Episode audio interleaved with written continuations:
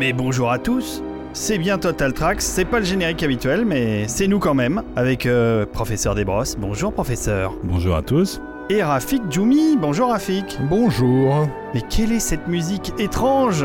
Et pénétrante que nous écoutons, euh, Olivier Alors, c'est la musique composée par notre invité. C'est un peu une première pour nous. euh, c'est même la première fois qu'on a un invité dans Total Tracks. Et c'est un compositeur de musique de film. Non. Et donc on souhaite tous les trois la bienvenue à Erwan Carmorvan.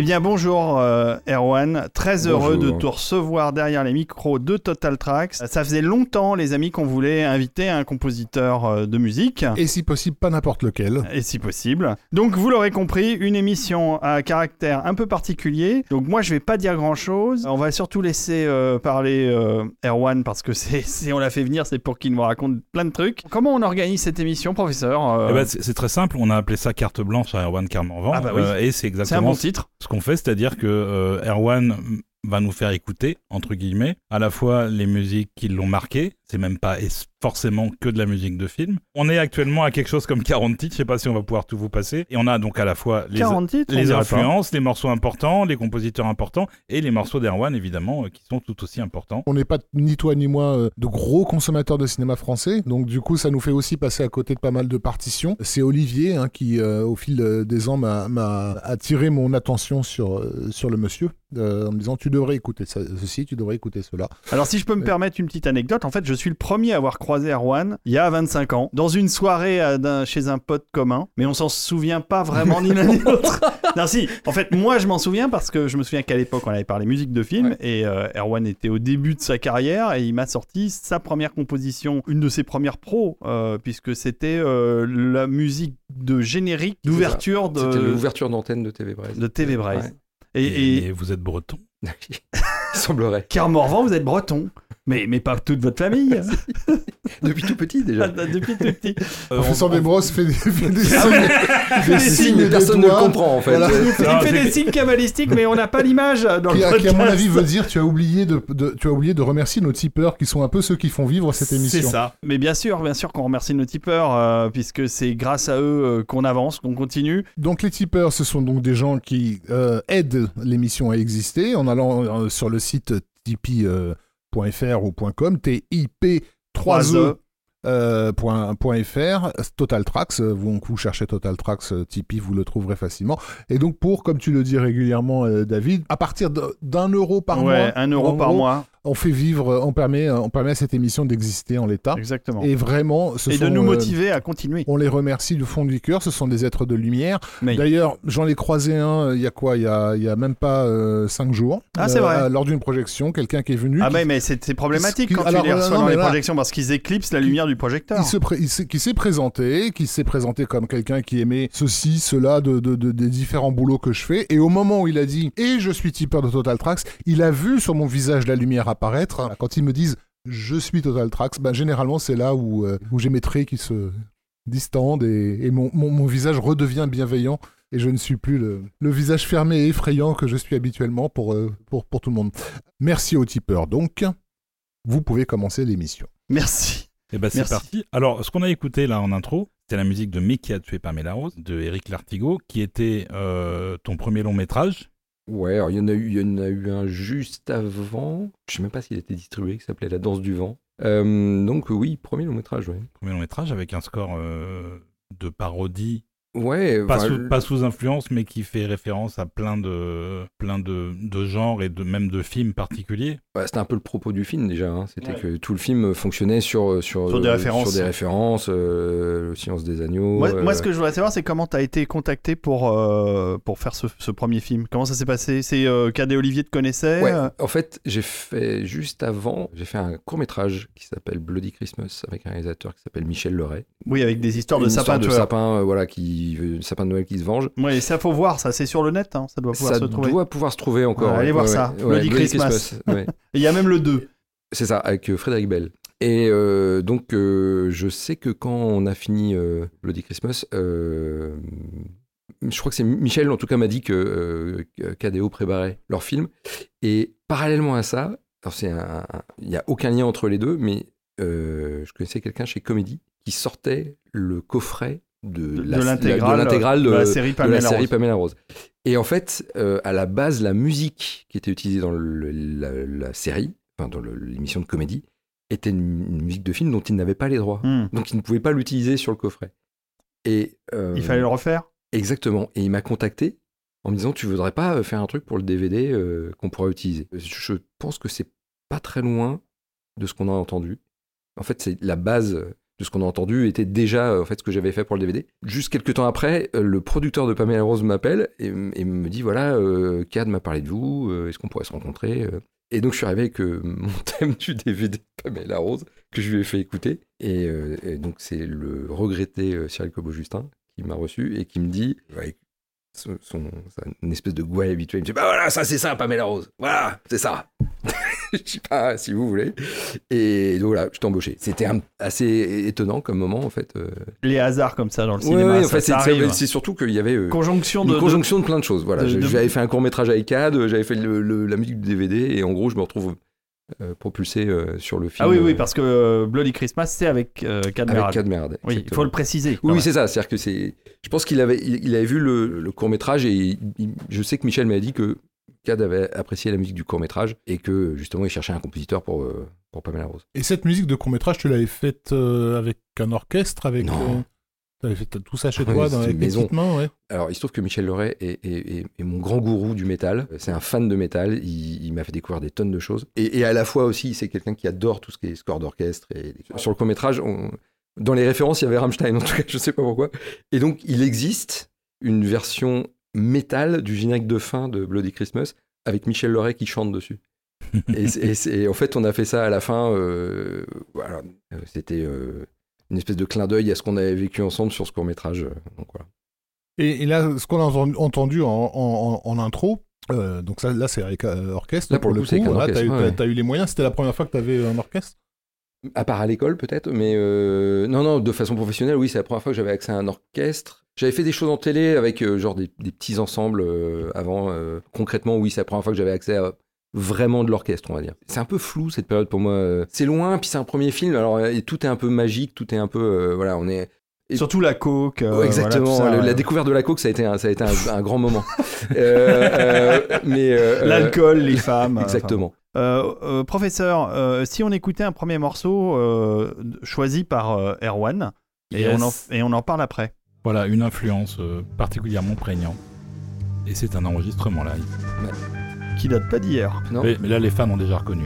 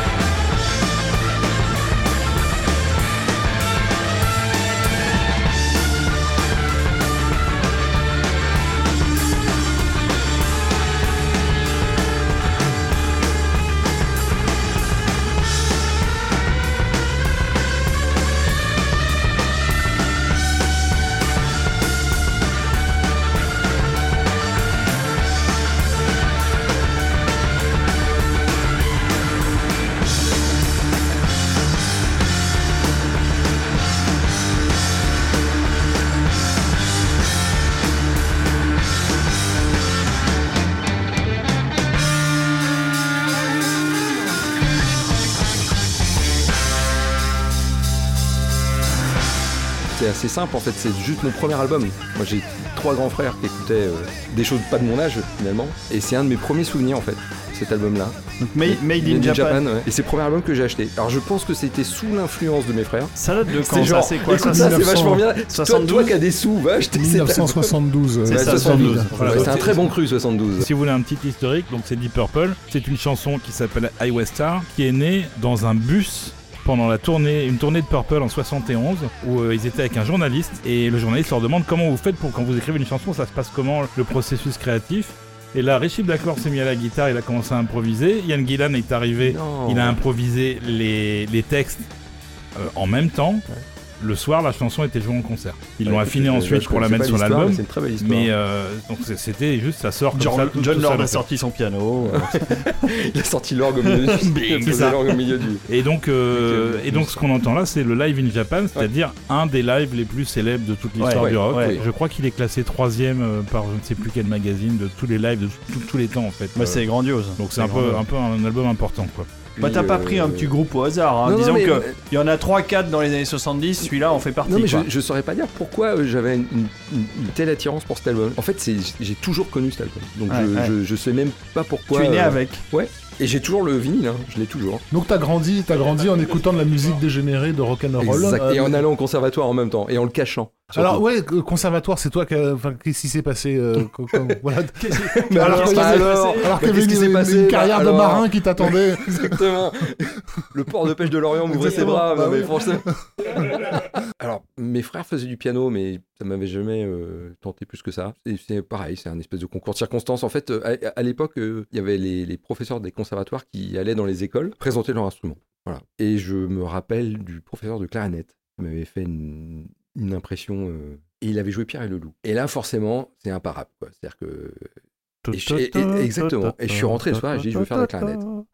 Et c'est sorti de nulle part, euh, comme ça, euh, voilà. Donc, euh, bah, je suis rentré au conservatoire comme ça. Et donc c'est au conservatoire que tu découvres un- d'autres euh, genres musicaux ou t'étais déjà, t'avais déjà une famille qui écoutait de la musique? Par chez moi, effectivement, euh, dans ma famille, mes, mes frères écoutaient plutôt Deep Purple, euh, CDC, Def Leppard. euh. Il y avait beaucoup, beaucoup de choses différentes. Il y avait aussi beaucoup de rock prog, alors ça a été une autre grande période de ma vie. euh. Il y avait vraiment plein, plein de choses. Et à côté de ça, euh, moi j'allais au conservatoire et je jouais du Mozart, du Poulenc. et les deux cohabitaient, ça ne me gênait pas. Et en fait, je trouvais du plaisir dans les deux, vraiment. Et je me rappelle qu'au moment où j'ai commencé à acheter des albums, donc il y avait le, fondateur, c'était Made in Japan. Et juste derrière, c'était un enregistrement de la 9 de Beethoven. Et en fait, il y a des similitudes à certains moments. Il y a des choses qui se. Qui... C'est pas. C'est pas si loin que ça, en fait, dans, dans certaines choses. Et d'ailleurs, c'est ce qui fait un peu toute la particularité des groupes de rock de cette époque-là, c'est que c'est des gens qui viennent du classique. Beaucoup, en tout cas. Enfin, notamment si on part ch- chez les claviers. Enfin, John Lord Oui, dans, John le Lord de- dans dans- le cas de dans Deep Deep Purple, Purple. mais, mais, euh, mais effectivement, Freddie Mercury, il vient du grand pianiste. Grand pianiste. Et Rick Wakeman pour Yes, qui aussi est un très grand pianiste classique à la base. Hum, hum, hum.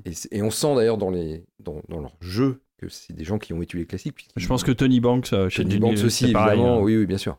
Mais alors, à partir de quel moment euh, dans, sa, dans sa tête de, de jeune garçon, euh, on passe de je fais de la clarinette à, au conservatoire de, de- du coin à je vais faire de la musique mon métier? En fait, j'ai toujours fait de la musique. À partir du moment où j'ai commencé à en faire un peu. C'est-à-dire que quelque chose qui me plaisait, c'était quelque chose qui me. J'y passais des heures. Enfin, je, voilà, c'est- il y avait un- il y avait un truc. Je savais pas sous quelle forme, en fait. J'avais un fantasme, je pense que j'avais un fantasme quand j'avais euh, 10-12 ans, de- d'être un compositeur orchestral, euh, mais au, sens classique du terme. Et en fait, euh, en grandissant, je me suis rendu compte que ça, à moins d'aller vers la musique contemporaine ou des choses très particulières, ça, n'existait pas. Donc j'avais un peu fait une croix dessus, finalement, je pense. J'avais pas réellement conscience qu'il y avait un métier ou qui me permettrait de faire ça dans un langage qui était plus proche de celui qui me plaisait que d'aller euh, faire des trucs expérimentaux. euh. Je me sens plus en résonance avec ce que disait euh, Thomas Newman, euh, où il disait qu'il venait d'une famille où tout le monde était monstrueusement doué et tout ça. Et, en gros, il disait, mais moi, j'ai rien à faire là-dedans, dans la musique. Et il bricolait des trucs dans son coin. Et en fait, c'était un espèce de, truc qui s'est fait comme ça, un peu malgré lui. Et, j'avais un peu ce sentiment-là. Enfin, j'avais pris des cours de con- de- d'écriture, des cours d'harmonie, ça me passionnait pas plus que ça. En fait, le, le- le conservatoire arrivait à un moment, je me sentais plus en, en- en phase. en phase avec le conservatoire. À peu près à ce moment-là, j'ai rencontré un, un clavier de studio qui s'appelle Ralph Grierson, qui maintenant est à, à la retraite, qui était le pianiste attitré de Williams. Et donc, je suis allé en vacances chez lui et, et je suis allé à une séance de studio avec lui. Et là, j'ai pris conscience qu'il y avait un autre métier qui existait en fait, euh, auquel j'avais pas euh, réellement pensé, et c'était Batman Returns. Donc c'est vrai que Voilà. en, en- en Toute- termes de toute tu- petite tu- session toute petite session d'enregistrement. d'enregistrement, 120 musiciens, enfin un truc ridicule. T'as quel âge euh, quand, quand tu découvres ça ouais? J'ai C'est T'as- 92, t'as 17, 20, 20 Ouais, ans, euh, 17, ouais, c'est 17, ça. 18, ouais. Effectivement, ça peut marquer. Et effectivement, ouais, ouais. ouais. Et, et puis j'ai fait beaucoup de séances avec lui. Enfin, je il m'a emmené dans beaucoup d'endroits et, et- et à la fin des vacances, je dis mais on, on, on fait quoi pour faire ce métier Euh, Faut signer où Euh. D'ailleurs, euh, dans, les morceaux que tu as sélectionnés comme inspiration, il y en a un qui fait le pont euh, entre le classique avec un C majuscule et la musique de film. C'est un morceau de Prokofiev qui vient donc de, qui a été composé pour le film d'Eisenstein euh, Alexandre Nevsky, probablement la séquence la plus célèbre du film. euh, donc je resitue Alexandre Nevsky, c'est un film de propagande euh, soviétique, que, voilà, euh, Ah bon? qui a été fait au départ euh, pour, pour rappeler au monde que les Russes ne se laisseraient pas envahir si facilement par les Teutons à l'époque où Hitler avait quelques vues sur voilà. Et c'est un film qui a eu beaucoup de, de soucis par la suite puisque donc Eisenstein est, est tombé un peu en disgrâce auprès de auprès du parti. Bref, mais euh, il en reste il en reste euh, des formes euh, très très marquantes dans l'histoire du cinéma, dont une scène extrêmement célèbre qui est la bataille sur les glaces. Et qui va vous rappeler peut-être des choses que vous avez entendues chez James Horner. Ah bon? Ah bon?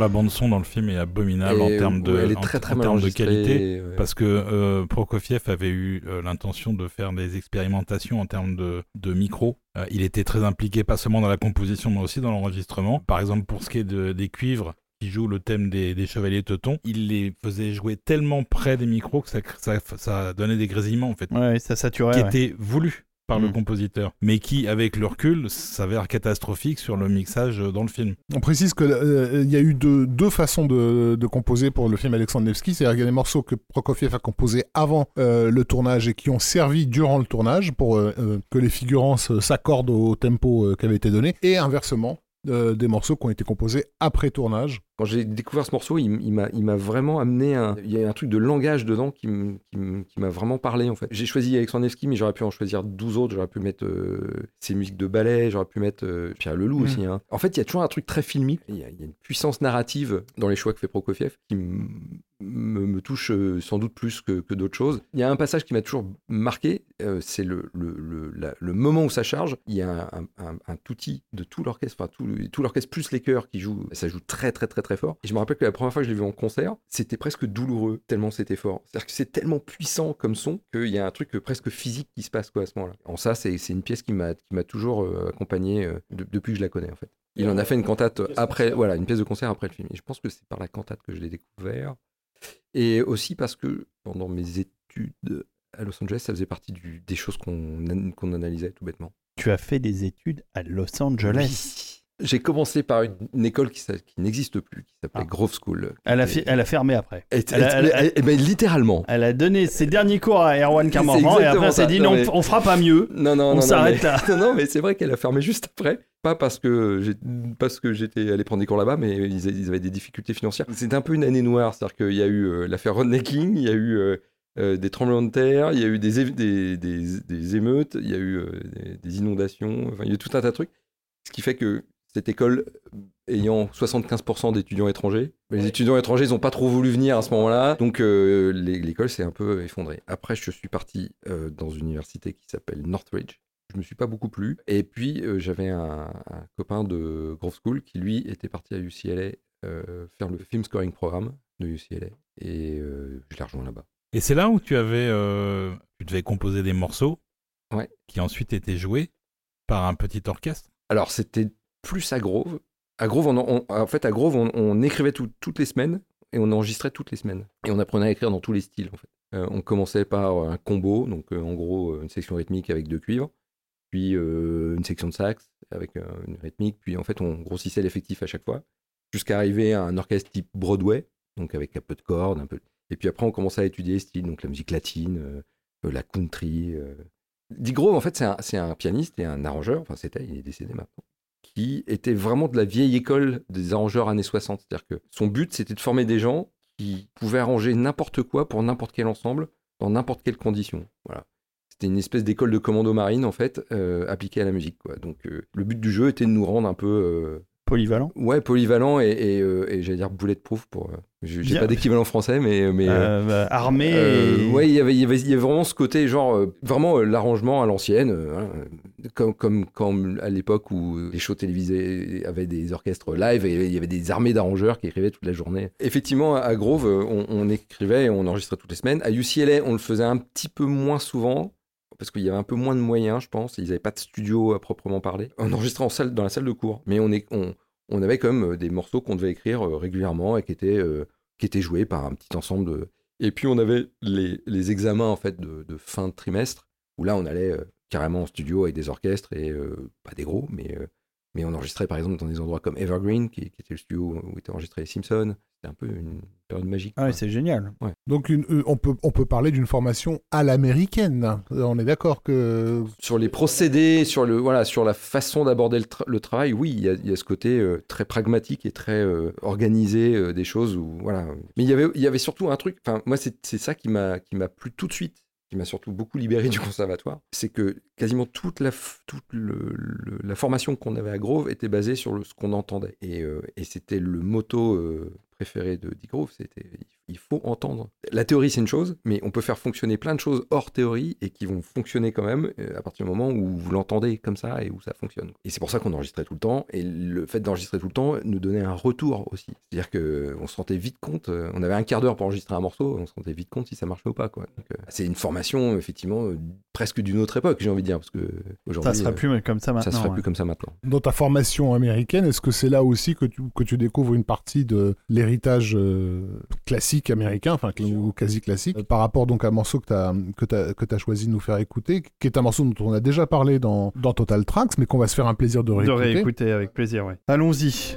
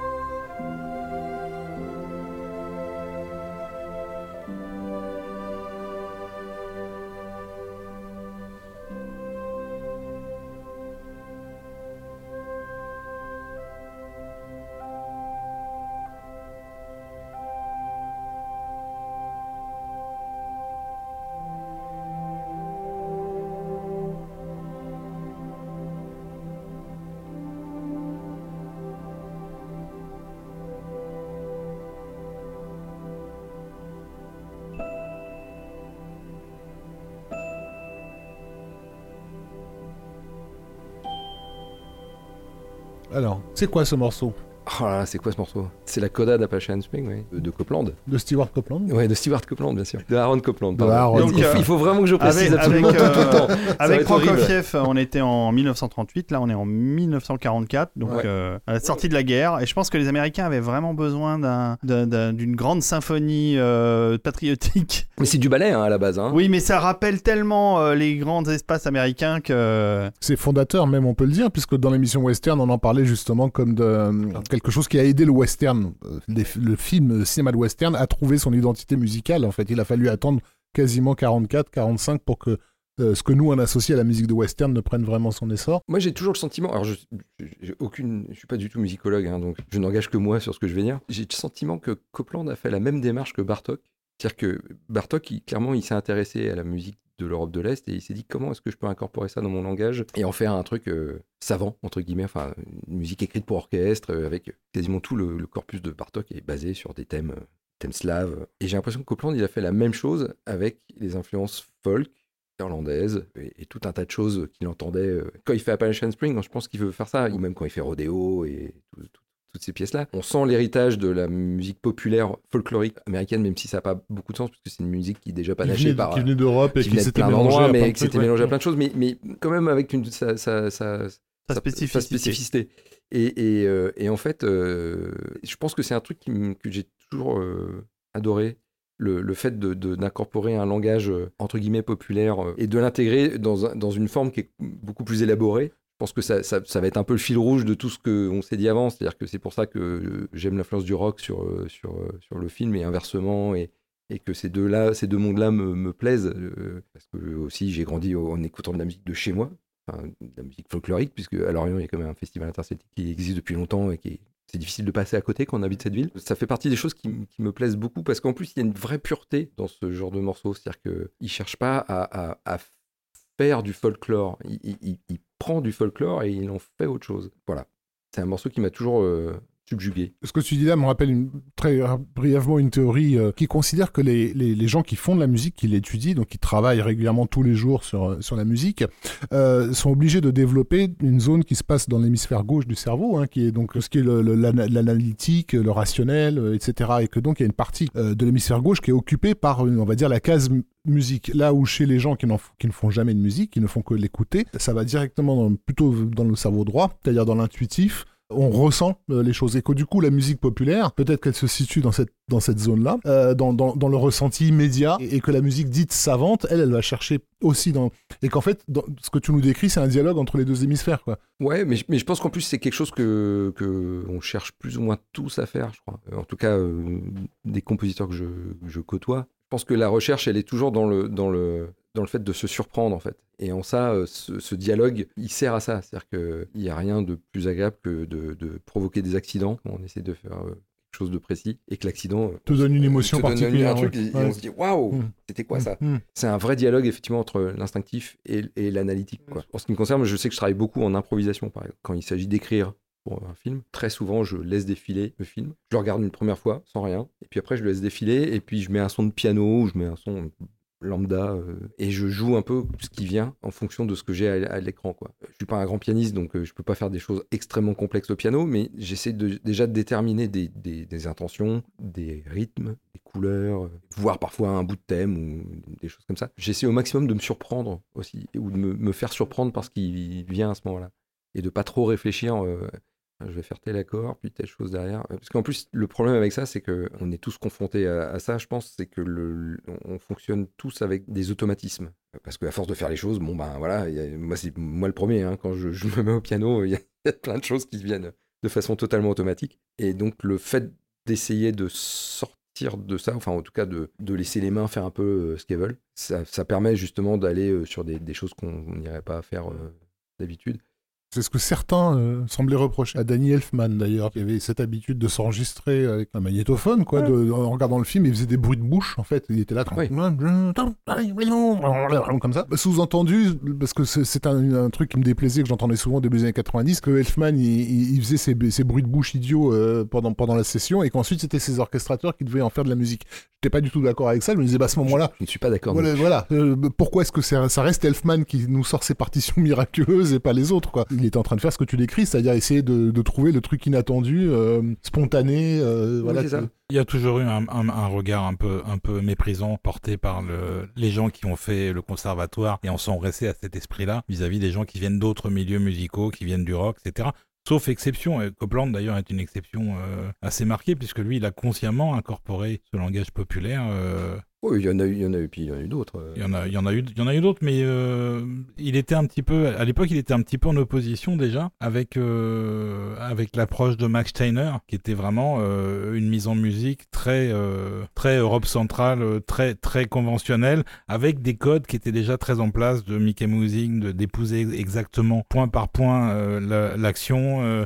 De faire des développements thématiques euh, wagnériens pour chaque personnage, chaque situation. Et Copland, il a pris du recul vis-à-vis de ça. C'est-à-dire qu'il matchait l'action, mais plus avec un certain recul, sans être euh, euh, millimétré par rapport à ce qui se passait à l'écran. Mais aussi parce que beaucoup des compositeurs, en tout cas dans la première moitié du XXe siècle étaient des compositeurs européens qui avaient émigré et qui venaient avec la culture de la musique de, orchestrale européenne et que voilà, c'est ce qu'ils savaient écrire, donc ils écrivaient comme ça quoi. Tout ce langage-là fait qu'il y avait une, voilà, enfin, tout le monde écrivait un peu pareil. euh, C'était euh, Mediaventure avant l'heure, en fait. Oui, il y avait, On avait toujours ça. le même morceau qui revenait euh, sur, ça, une avait- situation euh, donnée. ouais.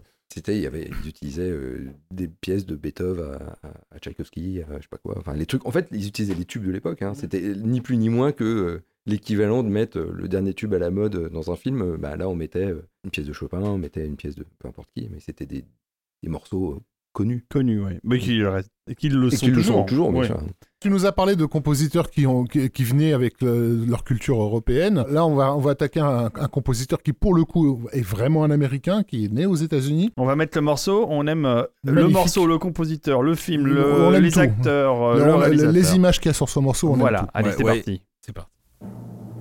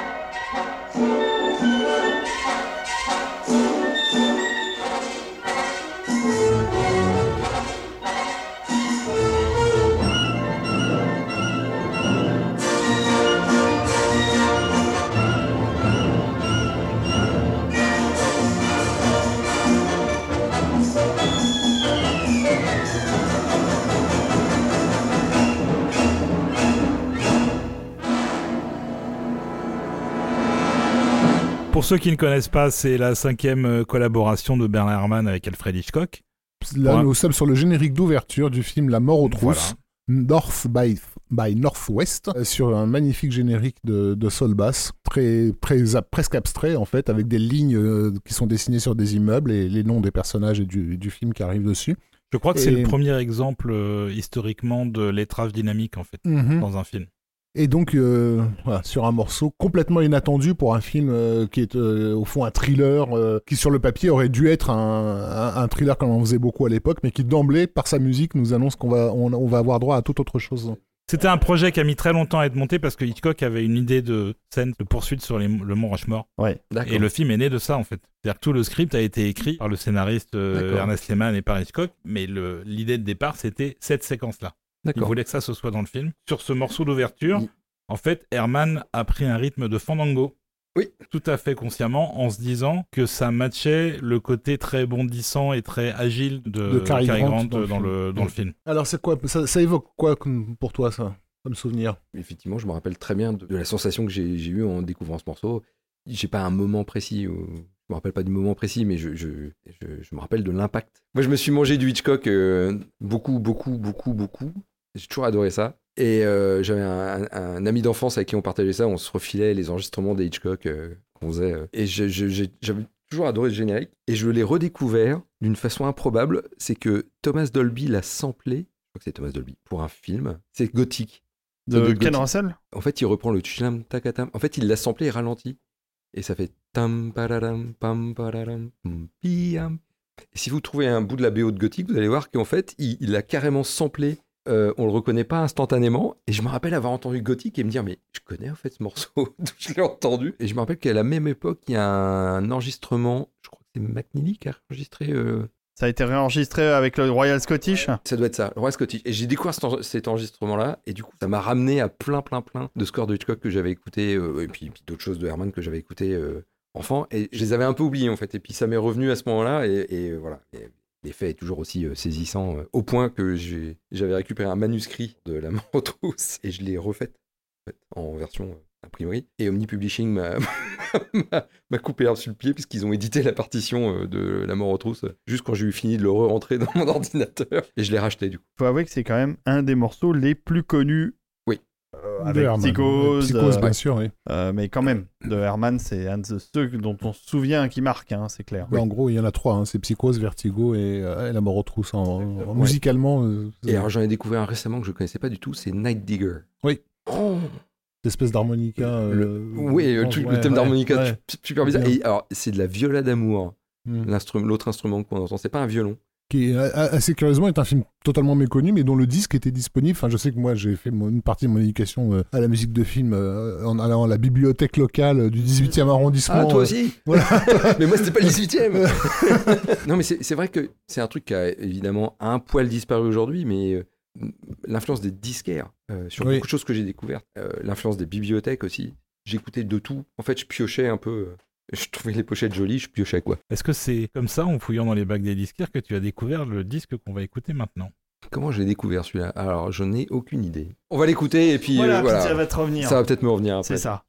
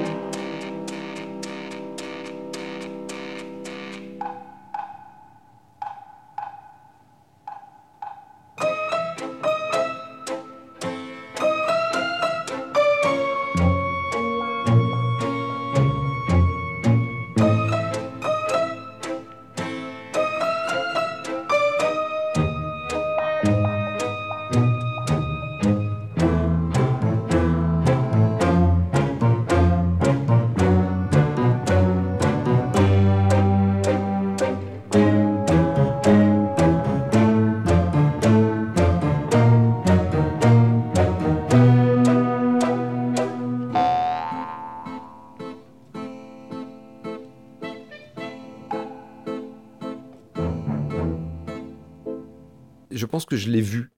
Le film? Ouais. Alors, puis en Euh, plus, c'est répété à l'envie. dans le film. Exactement. Et je- Et je pense que je l'ai vu euh, pas vieux, alors que c'est quand même un film assez dur. hein. Non, mais c'était l'époque où on laissait les gamins regarder un peu n'importe quoi à la télé. Ouais, oui, j'ai Ouais. des souvenirs euh, d'enfance un peu Des particuliers des trucs fois sur certains de, films. de Francesco Rossi, c'est ça, euh, là, exactement. de- du Rossellini. Mais, euh, mais je, Sous prétexte que c'est italien, donc ça doit être Voilà. un, peu, un peu un artistique. peu artistique, ouais. mais je me rappelle notamment de la, de la guimbarde. Bah oui. C'était un truc qui m'avait vraiment marqué. Et d'ailleurs, c'est pour ça qu'il y en a dans Pamela Rose. C'est à cause de ce morceau. En fait, euh, je, je voulais absolument utiliser une guimbarde dans ma vie.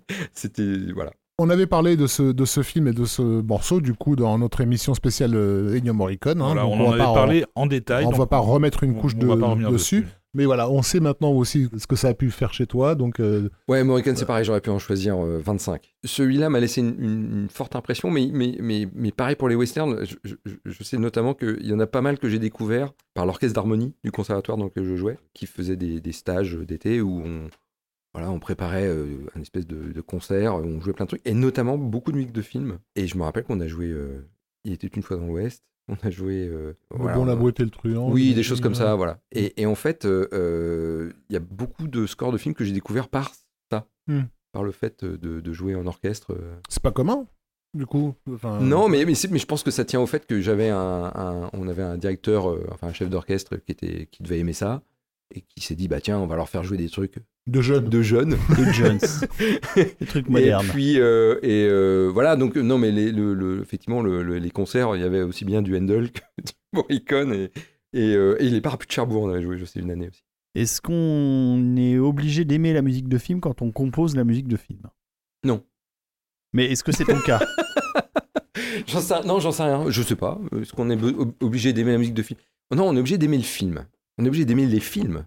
Euh, Ouais, le cinéma en général. ouais. ouais. Et donc quand même la musique c'est euh, c'est un apport important euh, dans un film. Non, mais que la musique soit un apport important dans les films, ça c'est indéniable. Mais, mais que qu'on soit obligé d'aimer la musique de film, je suis pas certain. Non, c'est effectivement, moi j'ai interviewé un compositeur assez connu, hein, euh, qui s'appelle Bruno, et je vais pas donner son nom de famille. Il y a très longtemps, c'est une de ses premières partitions, et effectivement, il me donnait l'impression de ne pas aimer la musique de film en général. C'est-à-dire qu'il avait un regard très condescendant sur la production, alors qu'il s'est fait un nom dans ce, Ouais, dans ce domaine.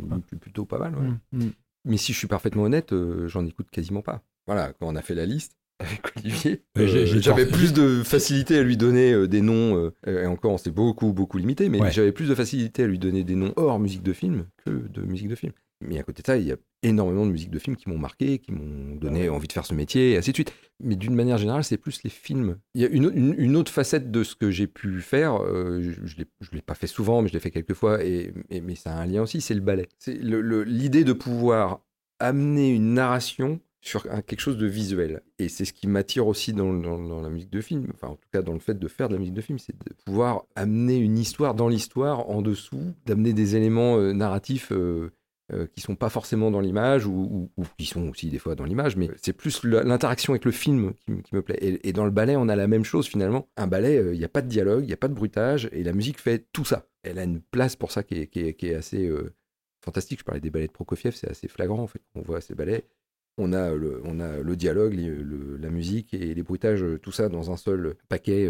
Alors, en, morceaux euh, que, marquants que tu, as, que tu as pu choisir, là, il y en a un qui m'intéresse tout particulièrement parce que c'est euh, un, un film qui passait souvent à la télévision quand nous étions euh, jeunes, qui ensuite a complètement disparu de la circulation. Le DVD a mis des années à sortir, hein, voilà. Et j'ai le souvenir assez vif que tous les gamins de l'école avaient retenu ce morceau, alors que d'habitude, la musique de film, surtout sur des films français, ne marquait pas plus que ça les, les, les gens, on n'en parlait pas, quoi. Mais sur ce film-là, dont je ne donne pas encore le titre, tous les gamins de l'école avaient, euh, avaient flashé sur ce, sur ce morceau. Hop, on va écouter le morceau, on va revenir ensuite dessus et tu vas nous, nous expliquer pourquoi ça a été marquant pour toi. Et c'est un morceau absolument génialissime. Oh oui. Bon bah alors c'est parti.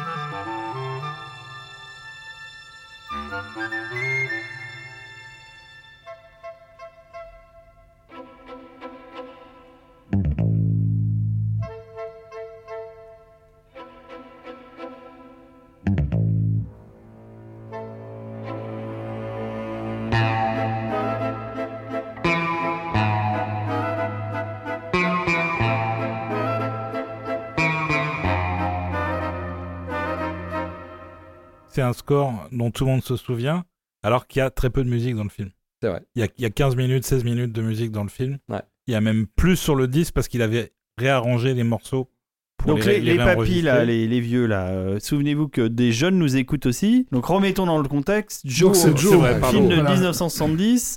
Un film de Jean Giraud avec, euh, avec Louis de Funès et Bernard Blier. Oui. Et. Oui, bah oui. et la magnifique, euh, ah, j'oublie tout le temps son nom, Madame Louis de Funès à l'écran. Ah oui, euh, Claude Jansac, Claude Claude Jansac, merci, qui est, euh, qui est, voilà, complètement dingue dans ce film, qui est une histoire abracadabrante comme souvent dans voilà, de- de- de- d'un gars qui euh, accidentellement euh, se débarrasse euh, d'une personne euh, qu'il ne voulait pas trop euh, dans sa vie, quoi. D'un maître chanteur. Alors que d'un maître chanteur, alors que euh, Oui, il c'est est en train un- de faire refaire son jardin et c'est- un euh, coup de pas de bol. Voilà et se Il y a le kiosque à musique aussi. et se retrouve justement à Ouais, devoir ça, je m'en euh, souviens. enterrer le, co- le corps euh, statue. dans le dans le kiosque euh, à musique pendant que le qu'un commissaire enquête sur la disparition de ce de ce- ce, maître chanteur De ce donc, Joe. et, et s'intéresse d'un peu trop près aux travaux qui ont lieu dans le dans, dans le jardin. Donc en gros Blier est génial et, et De Funès est, est un peu différent de Ben, et, d'habitude. pour, et pour cause, parce que, parce que De Funès a, a fait toute sa carrière sur l'idée de jouer des salauds qu'on qu'on aime bien, mais là c'est un salaud qui a été un peu trop loin. Euh, il, il a quand même buté quelqu'un, donc euh, et il est en train de cacher un corps. Donc Bon, il y a- même- il y, a un caractère macabre dans le film qui est Même si c'est un accident. même si c'est un accident, il a quand Il y a, même il y a est- truc très anglais en fait dans ce film. Oui, tout à fait. Mais Ouais. c'est ouais. tiré d'une pièce anglaise en Ah bah fait, voilà. euh, qui avait Ouais. déjà été adaptée aux États-Unis. Je sais plus le titre du film. euh, un truc avec Glenn Ford. Ouais, il, y avait, il y je- avait déjà une adaptation euh, Et- plus sérieuse. Et c'est donc un, un morceau donc de Raymond Lefebvre. C'est aussi quelqu'un qui a fait carrière en tant que directeur d'orchestre. Il a fait des concerts euh, dans le monde entier, notamment au Japon. euh, Mais c'était voilà. une, star au Japon. une star au Japon, effectivement, et que tu voyais, euh, que tu voyais régulièrement à la télévision chez les Maritiers et Gilbert Carpentier en train de diriger, effectivement, tout et n'importe quoi. C'est-à-dire qu'il était capable de transformer en orchestral absolument n'importe quel tube du moment, euh, même si c'était du Rhythmix ou je sais pas quoi. Enfin, Oui, voilà. puis à une, à une vitesse. euh, à une vitesse c'était vraiment la vieille école. Ouais. Quoi. Alors, parle-nous d'abord de comment ça a marqué euh, Joe. non, pour mais toi. la même chose que toi. Enfin, Mm. je veux dire, euh, si- euh, je l'ai vu à la télé, quoi. Euh, je- J'ai tout de suite adoré euh, ce, ce thème. Je trouve est, il est assez magique. Je crois que c'est Arnaud qui m'a raconté ça, qu'en fait, les producteurs euh, lui avaient dit euh, on veut faire James Bond, en fait. Mais d'ailleurs, le langage, quoi. Ça sonne pas du tout français. Mais non, absolument pas. On dirait vraiment c'est de la Britpop de l'époque. Ouais, mais c'est- ce qui fait euh, tout, tout le, tout le piment de ce film. Au- Au-delà même de- de- du jeu oublié euh, de Funès, qui est absolument incroyable. Dans- avec mes frères, on se sortait souvent les lignes de dialogue de Joe. Ça a été un film qui a toujours été présent. euh. Voilà, on a plein de références à Joe dans ma famille. Voilà. Un film familial. Exactement. D'ailleurs, euh, puisque ça fait un petit peu l'actualité, je vais quand même le, le- le caser, mais ce morceau a été utilisé d'une façon, je trouve, assez stupéfiante et inattendue, euh, en conclusion d'une d'une série française très célèbre qui s'appelle Camelot, dont le tout dernier épisode se termine de façon très dépressive par un Arthur, euh, en gros, qui, qui, se redécouvre en fait, euh, qui retourne dans sa maison de Rome, euh, voilà, retrouver l'épée qu'il a enterrée lorsqu'il a refusé son destin, et donc il reprend l'épée, il, il réaccepte de, de devenir Arthur, et on a un flashback à ce moment-là sur le jour où Merlin lui a fait récupérer Excalibur euh, dans un, dans un rocher, et donc il y a toute une scène épique qui se construit alors qu'il est en train de s'entraîner dans sa villa romaine euh, poussiéreuse. Et, on a ces images de lui, gamin, en train de s'entraîner aussi à, l'épée, sur la musique de Joe, euh, de, Raymond Lefebvre. Et ce qui est dingue, c'est que donc ça a été composé pour une comédie au départ, cette musique-là, et il réussit à te faire fonctionner ça sur un truc qui n'est pas du tout une comédie. C'est-à-dire que Camelot, qui était une comédie à ce moment-là, a cessé de l'être, devient euh, épique, et la musique de Lefebvre arrive à accompagner le caractère épique. Mais parce que euh, je, euh, je pense qu'il n'y a rien de pire que de faire de la musique de comédie pour une comédie. Mm. Si je prends un exemple qui me concerne, et en l'occurrence Pamela Rose, c'est pas une musique de comédie. Il y a des très bonnes musiques de comédie. Enfin, en, en plaisantant, tout à l'heure, je disais le, le- le Grand Blond ou des choses. C'est- Les, les- les musiques de Cosma sont des très très bonnes musiques de comédie, mais je pense qu'il n'y a que lui qui arrive à faire ça, et dans un contexte bien particulier. Mais, mais d'une manière générale, sur une comédie, si on est obligé de montrer la comédie avec la musique, c'est qu'il y a un problème. Sans doute que ce qui fait que Joe est aussi drôle, c'est que justement, c'est pas traité comme une comédie. Mm. Et c'est. Oui, il y, a- y y une angoisse quand on entend certaines itérations de ce thème Ouais. dans le film. Euh, Oui, lorsque Billy s'intéresse au corps et tout ça, ça devient angoissant en fait. Oui, Ouais. et il y a, y a même, et fait très rare chez De Funès, il y a un thème d'amour Mm. sur sa relation avec, euh, avec Claude Jansac, euh, alors que c'est le, le genre de film où on ne fait jamais le focus sur cette partie-là de Mm. l'intrigue Mhm. euh, habituellement. Mm. Et là, il y, a un- il y a un thème pour, pour ça. Ouais. C'est un des très rares cas chez De Funès où il y a Mais, un- cette, voilà, mais un cette, idée qu'effectivement, euh, quand tu composes pour de la comédie, il faut pas surtout pas euh, chercher à faire rire par la Enfin, musique. Voilà, c'est Voilà. pas- c'est pas qu'il faut surtout pas, mais, mais d'une manière générale, enfin, moi, je, je, je sais que j'essaie toujours, quand je discute avec un réalisateur, euh, j'essaie de lui dire, bah écoute, euh, si ta comédie elle fonctionne, euh, laisse la com- comédie fonctionner et il n'y a pas besoin de moi. Ou alors euh, pour donner un message euh, contradictoire, ou en tout cas pour amener vers autre chose. Mais alors après, je dis ça, euh, j'ai mis euh, un morceau dans ma liste euh, qui est presque l'inverse de ce que je suis en train de dire. Parce que c'est de la comédie qui ne fonctionne que grâce à la musique. J'ai tendance à penser que la comédie, si elle fonctionne, elle fonctionne. Ouais, il y a que Tex Avery Non, euh, qui fait voilà, du, non, du Spike du dessin- Jones. non, mais c'est- euh, Exactement, c'est du dessin animé. ça, peut Le marcher en animé, ça marche. ça- ça marche en contraste aussi. Bon, Le, le morceau qu'on a écouté tout à l'heure de Morricone sur Enquête euh, sur un citoyen au-dessous de tout soupçon pourrait être un morceau de Bien comédie. sûr. Euh, mais ce qui Bien justement dans, dans un film sérieux, ce morceau dé- dénote et détonne justement parce qu'il a un côté sautillant alors qu'on est sur un truc très grave. Quoi. Oui. Et l'inverse est aussi vrai. Et pour ce qui est de, la- des leçons de, de- de comment composer pour une comédie, je renvoie à ce que Ber- euh, Elmer Bernstein a fait pour les films de John Landis au début des années 80, qui sont des musiques de films comme lui faisait dans les années 60, c'est-à-dire premier degré, sérieux, sur des films qui eux Bien sont sûr. des comédies, et c'est pour ça que ça marche quoi. Euh, Tri Amigos, euh, il y a des morceaux qu'on pourrait entendre dans les sept mercenaires tels quels, euh, parce que lui il est là pour faire du western. C'est ça. Ouais. Mm. C'est ça. En tout cas, sur ces films-là, euh, je- euh, sur les, les- les- on va dire sur les films parodiques, c'est évident que la plupart du temps, euh, c'est plus payant de, de- de jouer la carte à plein pot. Si je repense par exemple au ticket pour l'espace, euh, je, je- à aucun moment je me suis dit je vais essayer de faire la musique de comédie. Je- tout ce qui m'intéressait, c'était euh, Du faire du space up. du, ouais exactement, de faire des hommages à Alien, euh, de faire des, des- des- un hommage à Apollo 13 aussi. euh, Enfin des. On va y arriver. Voilà, Bah, ben, justement, on va l'écouter. Bah, euh, on y va On y va euh, Un ticket pour l'espace ouais. Allons-y, oui. Allez-y. Allez, c'est parti.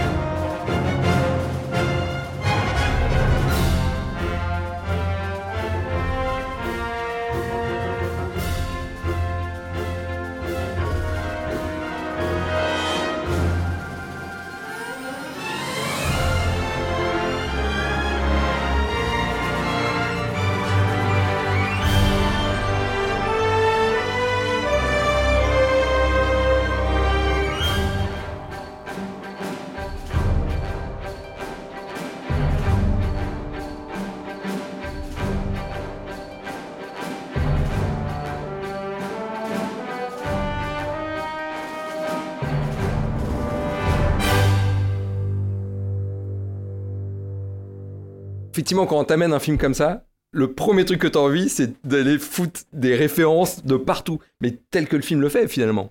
Le film, c'est que de la référence pour que ça marche. Et en fait, il y a des easter eggs absolument partout dans le score. Il y a des, il y a des, des- des références à des tonnes de, de petites choses. Euh, Mais je me souviens voilà. quand j'avais vu le film à l'époque, j'ai dit oh Star Trek 2. Oh, bonjour. Alors, bizarrement, mais, mais alors- en fait, quand je le réécoute maintenant, je le trouve vachement moins euh, influencé par Horner que, que je l'avais ressenti à l'époque en le voyant. Et ce qui est d'autant plus vrai que je ne connaissais pas Star Trek 2 à l'époque. C'est marrant. Mais oui, mais vraiment enfin bon, hein. c'est Horner. Mais c'est Horner. Par Donc, contre, euh, je il- connaissais d'autres choses de Horner. Je connaissais, euh, moi, je connaissais beaucoup plus Rocketeer, je connaissais plus Krull, où il y a un Ah, c'est la- c'est super la jeu. fantasy. Voilà. il y a- Bah, et- c'est et un en fait, c'était- meilleurs scores. tous ces trucs-là, c'était vraiment ce que j'avais écouté de Horner. Et c'était vraiment ça que- sur lequel j'avais un, un peu euh, rebondi, quoi. Il y a des petites orchestrations à la bretonne aussi. Enfin, t'avais avais Oui, mixé à la bretonne Oui, Alors, à la Bruce bretonne. Des orchestrations à la bretonne. Ouais, bah, c'est ça, hein, à C'est la ça. bretonne. Bruce, Bruce la Bretonne. Non, mais il y a un Bruce côté, Bretonne. euh, il y a un côté très euh, magique euh, disneyen, Ouais. euh, enfantin qu'on retrouve chez Bruce Breton et qu'on retrouve dans ce score-là qui est Mais, euh, mais ça, tout ça, c'est des choses que j'ai hyper majeur en fait. C'est beaucoup de choses que j'ai découvertes aux États-Unis spécifiquement. Ah bah oui, c'est pas clair. des trucs que j'avais que, que je connaissais spécifiquement avant. Voilà, ça faisait partie des choses qu'on entendait. Ça doit être un vrai kiff de se payer ce genre de score. euh, Ouais. ça, ça arrive jamais en France. Ah bah, Non, un ça- score de, de space opéra en France, Non, il n'y en a pas beaucoup. non. euh, j'en connais pas tellement d'autres. Je me rappelle qu'il y avait, des, ticket il y avait des anti- références musicales dans le, dans le scénar. hein. Parce que eux-mêmes, euh, Cadmerade et Olivier. euh, Je, sont- je sais, je- alors je sais plus qui a écrit Ouais. exactement, mais je sais que je me rappelle que dans le scénario, il y avait des indications pas euh, précises au, au point de dire euh, Star Trek 2 ou des choses. Non, mais il y avait, il y avait vraiment euh, des indications euh, stylistiques en fait.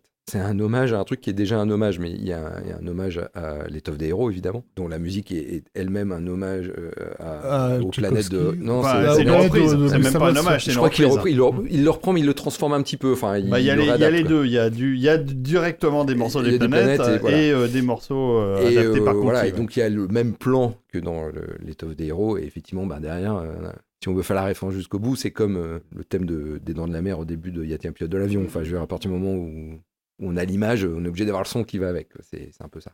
Et donc, euh, et donc, il y a une séquence avec un, une, dinde, une dinde alien. Ouais, tu, as, dindon. tu as pensé à Jerry Goldsmith? Parce que le morceau est pas du tout euh, comédique, encore une fois. Ah, mais pas du C'est traité très sérieusement, presque Ouais. comme un film d'horreur, en fait. D'ailleurs, ils ont eu un petit peu de mal à savoir comment faire, parce que dans le mix du film, il est pas très très fort.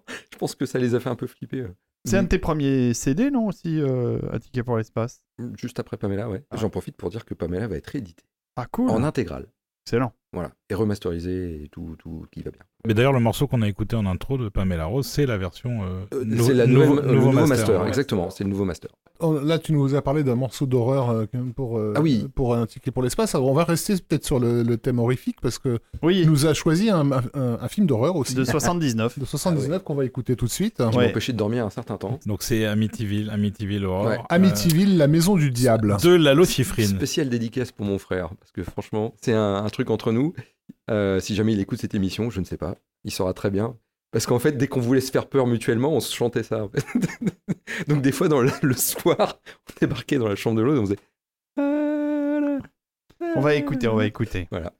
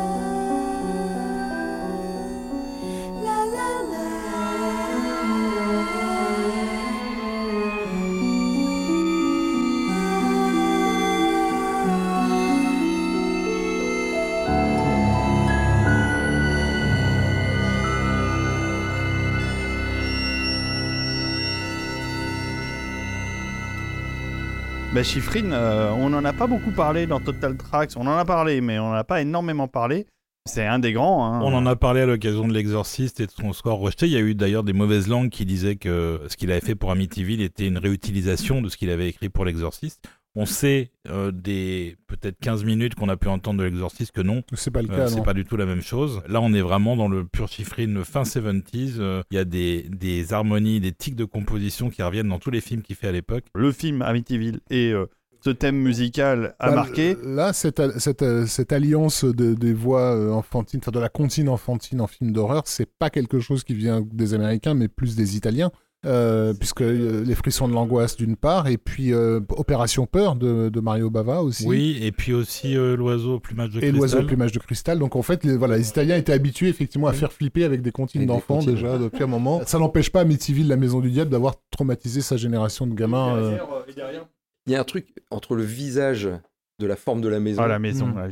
et, et cette comptine qui vient derrière. Il y a un truc tellement, tellement incroyable. des- des- C'est tellement dérangeant en fait. Ça peut se revoir, Amityville? Non, non, l'Amityville, c'est un, un gros coup de vieux. Il l'avait déjà euh, à sa sortie. Hein. Oui, mais c'est un film pas- qui est déjà vieux ouais. en sortant, c'est ça? C'est pas non plus un film honteux, il y avait un soin quand même apporté Oui, à oui, l'imagerie, à la sûr. photo, euh, Mm. suffisant pour que Mm. le film se revoie. C'est un peu lent en termes de rythme, Ça te laisse le temps d'avoir peur? Hmm. ça te laisse le temps d'avoir peur. Et, euh, et d'ailleurs, ça, ça a eu un succès considérable. Ah oui, oui, oui, Euh, ça et, ça, et ça a offert à Lalo Schifrin une, une nomination à l'Oscar quand même. Ah ouais? Ah ouais.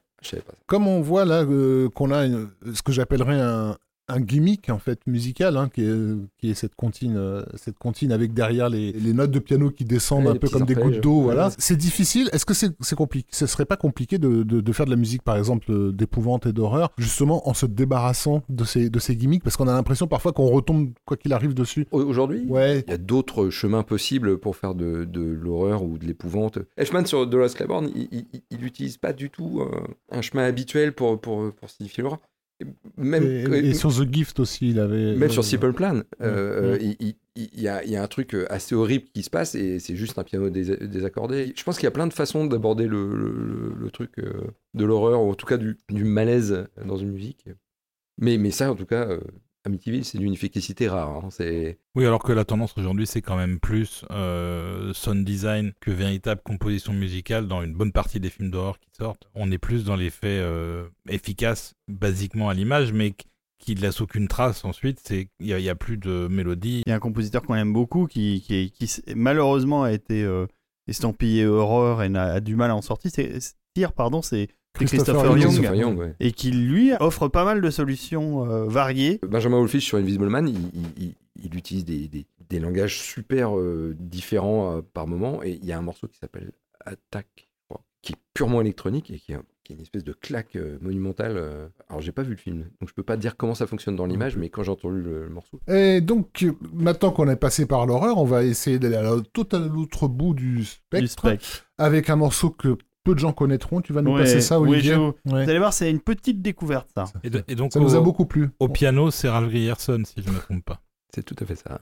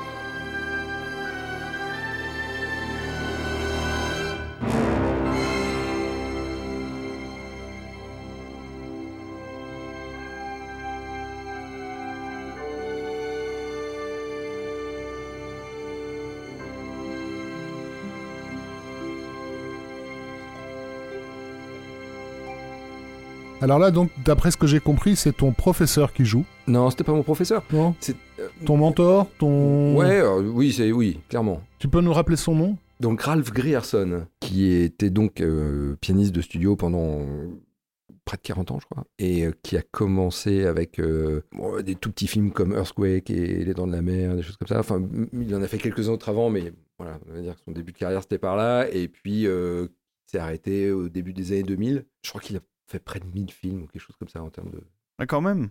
en ce qui concerne E.T., il était en séance sur un autre film. John Williams est venu le voir. Ça faisait déjà plusieurs fois qu'ils travaillaient ensemble.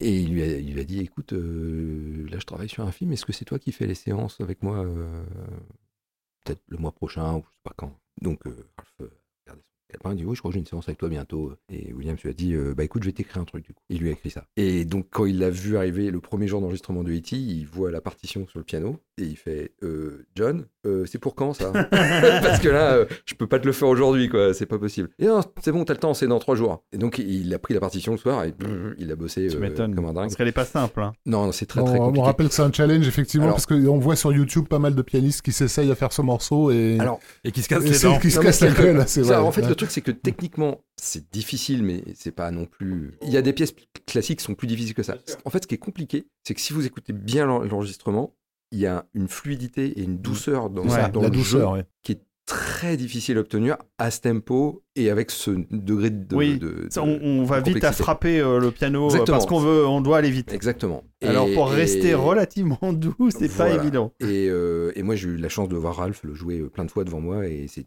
c'est toujours magique. quoi. Il y, a- il y a un truc. euh, C'est un petit peu son, son, son morceau de, de, de bravoure. hein. Mais il le joue toujours bien, hein, il n'y a pas de problème. il sait toujours le jouer. un peu, ça rappelle euh, les, les, les Camille Saint-Saëns qui composent vraiment pour tel musicien, en sachant qu'il y a que lui qui pourra amener. euh, ouais, Ralph était connu pour ça. Il avait, il avait un, un- vrai toucher euh, euh, très très léger, euh, beaucoup de douceur. Et euh, il a été remplacé par la suite par Randy Kerber, qui est donc le pianiste qu'on entend sur Harry Potter, qui joue le, le, le- le Célestat au début d'Harry Potter. Et qui est dans la même veine aussi, qui est un pianiste euh, qui vit à Paris, donc maintenant. Qui pareil, qui a ce toucher très, euh, très doux, euh, très lié, euh, voilà, qui est pas du tout percussif en fait. Peut-être certains d'entre vous ont reconnu ce, ce morceau, donc qui est tiré d'un film qui s'appelle E.T. l'extraterrestre, qui a eu beaucoup de succès quand il est Un sorti en film pour la jeunesse 1982. encore. Voilà, on va pas trop s'étendre sur le film parce que c'est quand même un truc assez C'est mineur. mineur, c'est mineur. Mais, euh, mais pour toi, ça a un sens particulier au-delà du fait que c'est Ralph qui joue dessus. De toute façon, il, il fallait bien mettre un Williams à un moment ou un autre parce que ça me paraissait à peu près logique et, et normal euh, parce que j'ai aussi Bah, grandi en, en le boss, écoutant. hein. Voilà, puis j'en ai écouté plein et je pense que E.T. est sans doute dans mes scores préférés, plus que Star Wars, euh, même s'il y a plein de belles choses dans Star Wars aussi, mais, mais ce thème-là en particulier, le thème de E.T., il y a un truc absolument magique. C'est vrai que c'est euh, une- d'une grande banalité de dire que la musique de Williams apporte énormément à, tous les films pour lesquels il a composé. Sauf qu'il y a une particularité dans ce morceau d'E.T. qu'on retrouve pas tant que ça chez Williams, c'est que la fin du film, il n'y a que la musique. Il n'y a plus rien d'autre.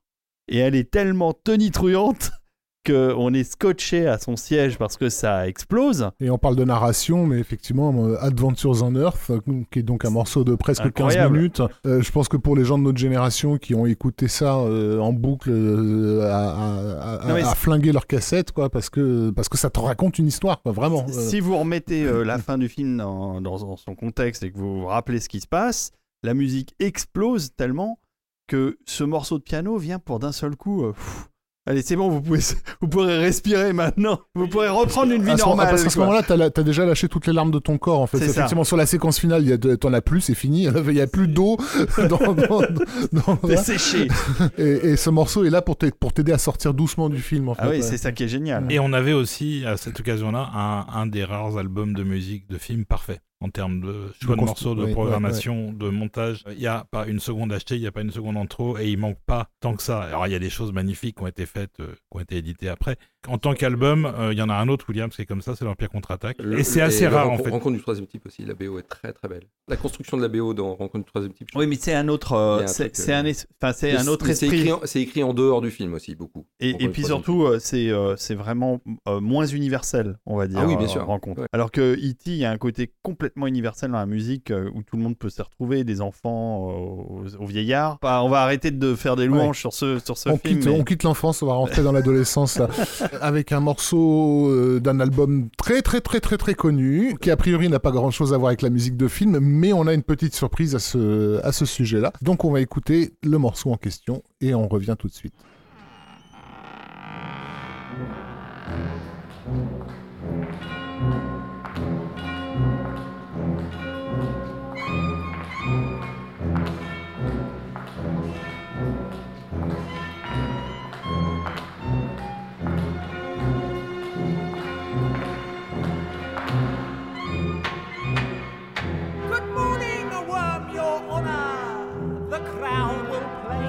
show the prisoner who now stands before you was caught red-handed showing feelings, showing feelings of an almost human nature. This will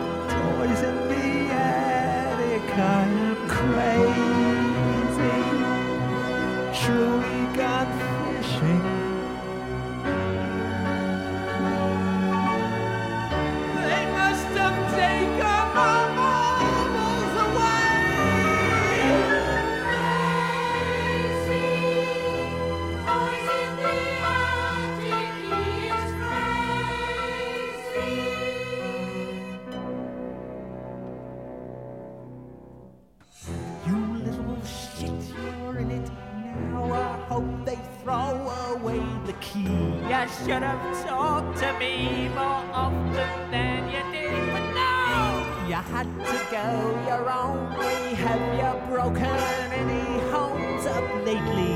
Just five minutes, worm, your honor. Here.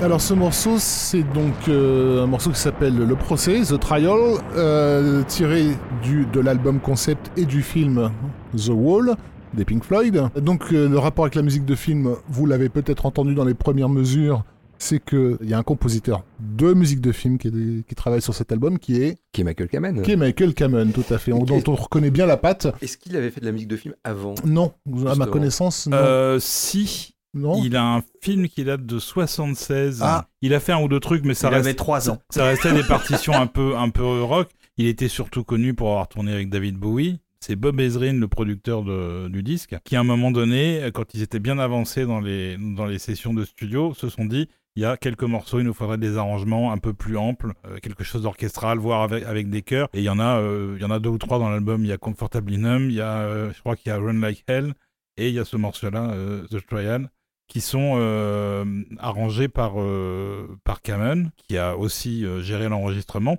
sans jamais avoir rencontré Pink Floyd. Il les a rencontrés uniquement après. Quand on écoute le morceau, on reconnaît bien certains déjà Le les, les, les Mm. tics de composition de Kamen. Qu'on va euh, retrouver dans le Baron de Munchausen, notamment, ouais, etc. ouais. ouais. Hmm. Donc, donc euh, il était encore assez jeune dans sa carrière de, musique à l'image, mais c'était déjà là en fait. Alors toi, tu, tu découvres d'abord l'album ou d'abord le film? Je découvre d'abord le film, beaucoup trop jeune. Pourtant, le, le, le film date de 82 et l'album de 79, un truc Ouais. comme ça. Oui, non mais bon, t'avais quel âge euh, oui, 82, t'étais- bah, j'avais 10 ans. 10 ans, 9-10 donc, ans. Oh bah voilà, bah c'est le bon âge.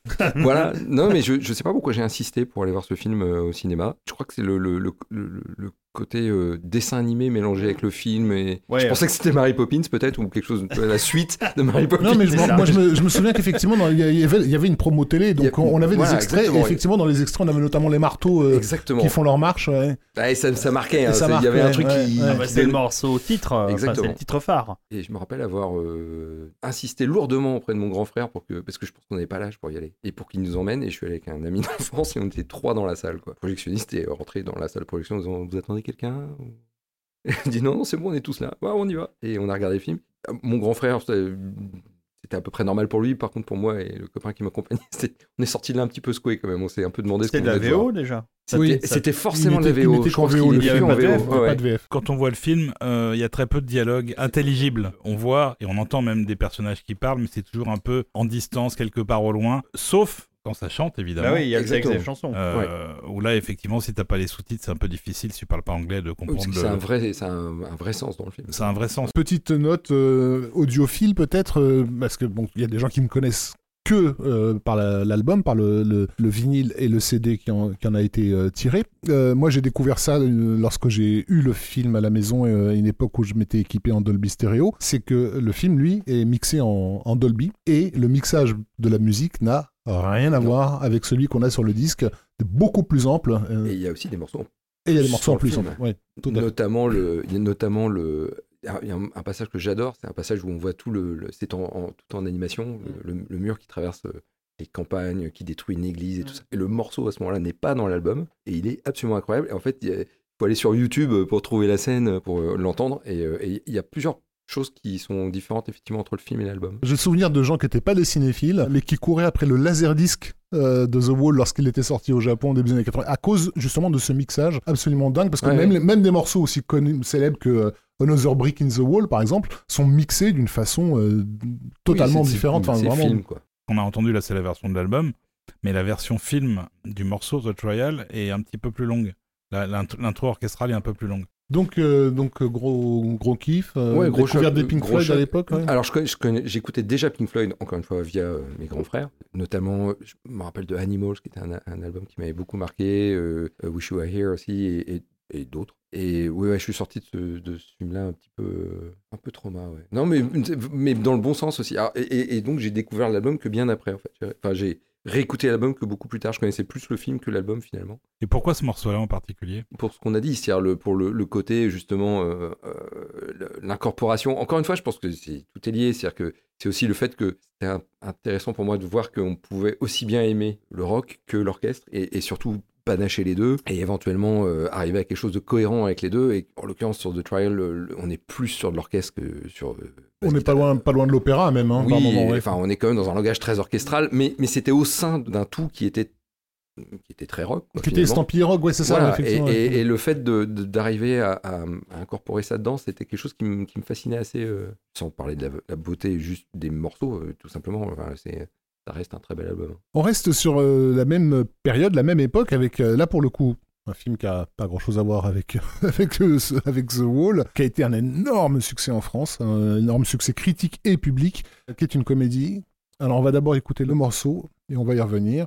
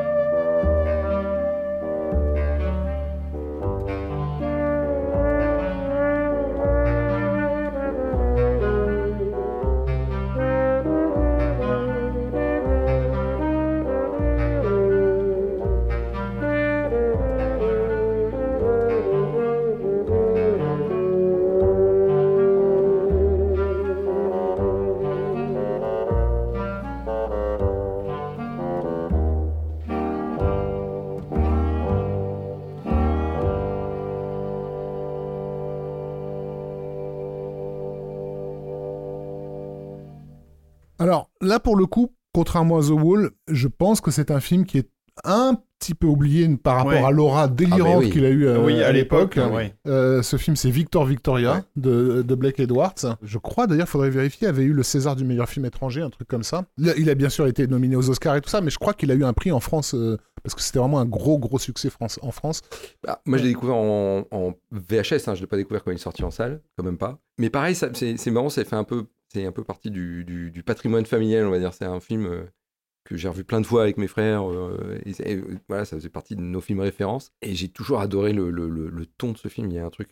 et puis la musique est, est juste incroyable. Particulièrement ce morceau, c'est en fait c'est ma référence absolue de comédie. Alors, Tu a- peux nous expliquer ce qui se passe dans cette scène? C'est une scène. euh, alors, s'il y en a qui n'ont pas vu le film, ça va pas leur dire grand chose, mais en gros, euh, c'est l'histoire d'une femme qui se fait passer pour un homme, qui se déguise en qui se femme. fait passer pour une femme, Voilà. voilà. Et en gros, l'autre personnage du film, quand il voit cette femme la première fois, donc il se travestit en homme derrière, Et pense qu'il est homosexuel. Et, et pense qu'il est Mmh, homosexuel mmh, parce mmh. qu'il pense, euh, tout le monde lui dit que c'est un homme. Et en fait, du coup, il, il cherche à savoir, il se dit non, c'est pas possible. Je peux pas être amoureux d'un homme, donc il cherche à prouver que euh, c'est une, c'est une femme. Et ce morceau arrive à un moment, il y a un jeu avec euh, des chambres d'hôtel euh, contiguës comme À ça. la, et- à la et- Black Edward. Voilà, et en fait, déjà, il observe à travers les fenêtres euh, ce qui se passe de l'autre côté, il essaye de s'introduire, et il y a, il y a, dans le même temps, il y a ce grand couloir d'hôtel avec un mec qui essaie désespérément de poser ses chaussures pour les faire nettoyer. Et en fait, à chaque fois qu'il sort de chez lui, il voit un truc, Un truc un bizarre. truc bizarre, quoi. Quelqu'un Donc, en fait, quelqu'un il qui essaie d'ouvrir la porte, quelqu'un qui regarde par le trou de la Et en serrure. gros, au bout d'un moment, il, il reprend ses chaussures parce qu'il a trop peur, en fait, de ce qui peut lui arriver. Et ce qui est absolument fou, alors ça contredit sans doute ce que j'ai dit tout à l'heure, mais là, pour le coup, il ne fait de la comédie que par la musique. Par contre, la musique, elle, n'est pas une musique de comédie. Euh, c'est- ça pourrait être un truc de cabaret, de jazz, de, de blues. C'est pas spécifiquement drôle. C'est le moment où il l'a fait démarrer, le moment où le thème démarre, le moment où il l'arrête, parce que dans toute cette scène, il y a aussi il y a des blancs. Il arrête la musique et il fait repartir la musique. Et notamment au moment où il s'introduit dans la salle de bain, donc il se planque, on est dans le silence. Et au moment où il voit vraiment que c'est une femme, le morceau redémarre et on voit le sourire du mec qui se dit J'étais sûr qu'en fait c'était pas un homme quoi. Et, et- et juste c'est tellement jouissif et ça ne tient que sur ça. Le Et, tempo. et ça se joue sur un film. Et c'est un truc de tempo exactement. Ça tient beaucoup, truc beaucoup au- placement, langoureux. à l'image. C'est Oui. parfait. C'est au cordeau. au, Ah, au quart de seconde près. Ouais. Pendant toute la scène qui dure euh, bien 5 minutes. hein. Oui, oui. Et cette espèce de précision rythmique théâtrale de- du truc qu'on sent qui est c'est millimétré quoi. Il y a, y a rien qui n'y arrive au hasard. Et Et- ça, c'était la spécialité de Blake Edwards et de Henry Mancini, son Exactement. compositeur. euh, parce que déjà, sur un film comme La Panthère Rose, Exactement, c'est ce que Presque- dire. Quand on, on faisait la liste, j'ai proposé Cat and Mouse de, de, de Victor Victoria et Olivier me dit T'es sûr que tu veux pas plutôt euh, le thème de Clouseau dans La Panthère Rose? Et je lui dis Mais euh, c'est pareil en fait, c'est- c'est c'est- c'est aussi génial euh, dans les deux cas.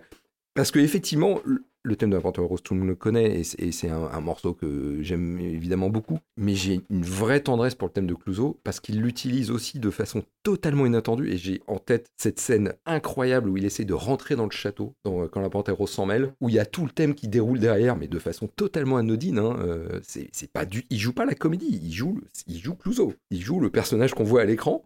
Et on voit ce mec qui essaye désespérément d'aller avec sa perche rentrer dans le château, s'accrocher au pont-levis, tomber, recommencer, se mettre une armure, enfin, c'est sans fin et à aucun moment la musique joue la comédie. Et c'est sublime. Et, et ça reste un truc ultra millimétré, c'est réglé au, au cordeau encore une fois. Ouais, je dirais même plus, il va presque dans l'émotion parce que le thème, c'est tout ce qui exude du personnage et il y a une certaine tendresse vis-à-vis de Oui. Clouseau, malgré son côté absolument ridicule, son accent français à la con. Et Mantini arrive à remettre tout ça dans Ouais. un morceau qui a l'air de rien et que du coup on va être obligé d'écouter aussi, euh, alors qu'on n'avait pas prévu parce que c'est quand même un thème absolument Ouais. magnifique. Et si vous connaissez La Panthère Rose, vous allez retrouver le personnage alors que le thème est pas très connu.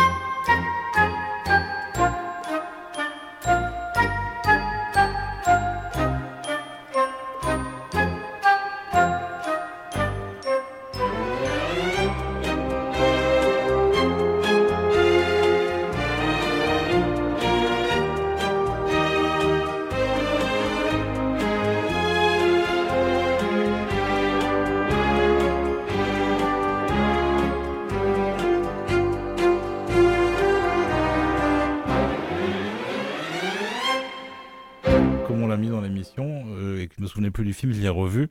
Victor Et et c'est une merveille. En Ah, fait. c'est le dernier grand film de Black Edwards, d'une finesse ouais. euh, dans les- dans dans l'écriture des dialogues, dans la mécanique de, de, de comédie, qui est jamais forcée en fait. La scène où il va dans le bar demander un petit verre de lait, ça fait partie de ces films que j'ai du mal à voir en VO, parce que je l'ai tellement vu en VF, et je suis imprégné du dialogue. Quoi. Et notamment quand il rentre dans ce bar où il arrive, il se met au comptoir. En fait, il, y- il y va pour euh, pour pour, Pour provoquer pour- une bagarre. pour chercher la bagarre, parce que sa réaction de Texan, c'est d'aller taper sur la gueule de quelqu'un. En et, fait. et il rentre dans le bar et il dit un petit verre de lait.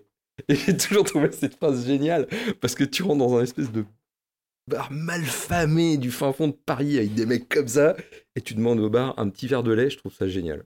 C'est c'est- c'est du grand art. Voilà, donc, euh, donc Voilà. encore un film à voir, Ouais. à rajouter à la liste. Là on, va- là, on tombe sur un film qu'on a cité à peu près dans chaque épisode de Total Tracks depuis la création du podcast, à chaque fois en disant la même chose.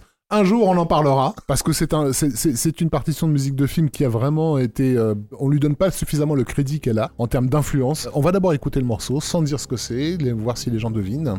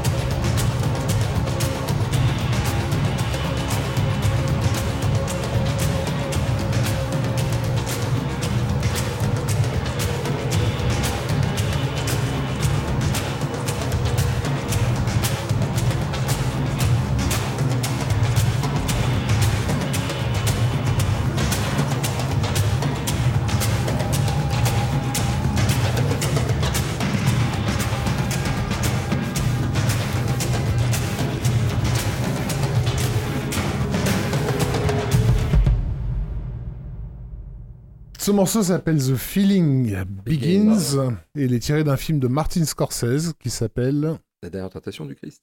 Composé par Peter Gabriel. Peter Gabriel. Ouais. Alors, pourquoi ce morceau? Déjà parce que Peter Gabriel. quoi. Ouais, ouais, déjà, moi, je suis voilà. d'accord. C'est bon. Avant- avant- Bon, c'est bon, on passe au suivant. suivant. voilà. C'était pas sa première musique de film, c'était sa deuxième. Il avait fait Birdie Non, avant, non alors, Il y a Birdie, Birdie, c'est- mais Birdie, c'est des remakes de ses chansons. C'est ça, c'est des arrangements bien, de choses déjà. C'était très très bien. Il y a une version de Wallflower dans, dans Birdie. Birdie encore, sublime. voilà, c'est comme Victor Victoria, voilà un film qui Ouais. a dis- disparu alors que disparu c'est. alors que ça a été un énorme truc euh, quand c'est sorti. J'arrête pas de répéter à tout le monde qu'Alan Parker, c'était le Christopher Nolan des Ah années bah, 80. en Exactement. clairement. Euh, Donc là, on n'est pas du tout chez Parker, on est chez Scorsese. On est chez. Scorsese. En fait, je pense qu'il y a personne qui avait fait ça avant. Personne, je pense, n'avait abordé la musique de film sous cet angle-là. En fait, j'ai pas d'équivalent. euh, Et surtout, surtout sur, un, sur un film qui était associé au Peplum et sur lequel on avait toujours des musiques à la Miklos Rosa. Enfin, en gros, c'était déjà euh, bien verrouillé. D'un seul coup, la musique de film prend 25 ans d'avance quelque part. Quelqu'un sortirait cette BO aujourd'hui, je trouverais pas ça daté. Ben non, parce que justement, là, ça a été tellement repris par la suite. Mais bien C'est-à-dire que euh, Gladiator, euh, dix ans plus tard, va reprendre exactement, ces accords-là. Ouais. euh, Mais pas que. Il y a eu euh, un paquet de films qui ont repris ce Ah principe. bah la world et- music à la Pete Gab, ça a marqué et ça crée un style. En fait, c'est le. Mais, mais je trouve que c'est même pas tellement la world music qui me marque dans ce score. Alors, il y a effectivement l'idée d'aller chercher des instruments ethniques et tout, mais c'est la même chose que quand Herman commence à faire de la musique de film. C'est-à-dire que d'un seul coup, il invente un langage qui devient une espèce de référence sur un type de film. Ça devient. Il y a de la musique de film avant, et puis il y a Herman, quoi. Boum Et d'un seul coup, euh, il, il fait rentrer le- la musique de film dans une modernité, en tout cas par rapport à l'époque où il écrit. hein. Il y a une vraie modernité dans, dans ce qu'il fait, dans ce qu'il propose. Et ben, je trouve que quand la dernière tentation du Christ sort, ça fait la même chose. Il y a déjà des scores avec de l'é- de l'électronique, il y a déjà des scores avec des synthés, mais, mais rien qui ressemble à ça. Ça, C'est totalement euh, en dehors du temps. Il y a aussi une gestion du temps qui est particulière dans son score. C'est-à-dire qu'il se permet des grandes plages euh, contemplatives euh, où il se passe pas énormément de choses, où il y a juste de la percu, où il y a juste une flûte. Où... Il y a un nombre d'idées incalculables. Et alors, il y a aussi un truc qui est assez fantastique avec ce score. Pour ceux qui ne le connaissent pas, il a sorti parallèlement à la BO de la tentation du Christ un truc qui s'appelle Passion La- Source. L'album, euh, quand il est sorti, ne s'appelait pas Ça s'appelait Passion. bande originale de la Oui, tentation du Christ, mais Passion. Exactement. Et donc il y a un truc, Ouais. je crois que c'est Passion Source, Ouais, c'est ça. qui, qui reprend en fait tout ce qu'il a écouté et qui l'a influencé pour faire la dernière tentation du Christ. Et c'était absolument incroyable à écouter. Il y avait des, des- des- des artistes du monde entier, et des trucs de tonnes de pays. Je trouve que c'est assez beau d'une part de rendre euh, à César ce qui est à César, parce que euh, il a été aussi pas mal décrié à l'époque, comme quoi le thème de Doudou qu'on entend au début, c'est un thème traditionnel, et que donc il a rien écrit, et que machin. Il a aussi euh, profité de l'occasion pour faire découvrir des choses que les gens connaissaient pas. Et synthétiser aussi des choses. Et que, synthétiser, voilà. oui, il, a- il y a quasiment un travail de- d'ethnomusicologue. que Mais il- il, il en a fait une mission de vie, euh, Gabriel, puisque Oui. Il, a créé euh, son label pas très longtemps avant. Il en a édité des dizaines, des centaines peut-être depuis. euh, il a fait connaître des tas de gens. Ouais, Nusrat Fatih de par le monde, Khan, en fait. euh, des, des gens comme ça. Enfin, c'est, c'est- Et en fait, il a, il a ouvert une porte. euh, il y a un moment où, voilà, où quand il sort ça, il ouvre une porte sur un truc. D'un seul coup, on se dit waouh, il y a, il y a- Voilà. il y a des possibilités. euh. Je pense qu'il n'imaginait pas en faisant ça à quel point ça allait avoir un impact Non. euh, aussi durable sur la musique de film et sur la musique en général. Depuis le début, on zigzague entre effectivement les influences de la mu- musique pop, enfin de la musique Ouais. populaire, Mhm. euh, euh, de ce qui passe régulièrement à la radio, et l'idée de la musique de film. Et là, dans le morceau euh, qui vient, on va voir aussi euh, cette jonction entre euh, la scène pop et ce qui deviendra de la musique de film. Maestro, tu nous lance Je vous lance.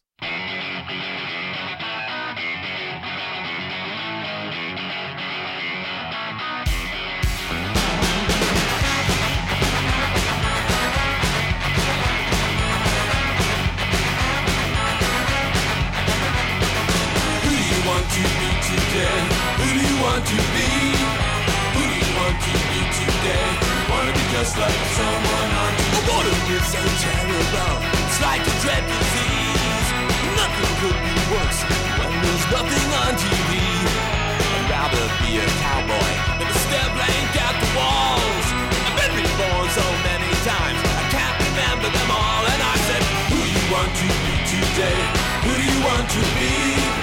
Who do you want to be today? Just like someone on TV? Yeah. Just like somebody on TV.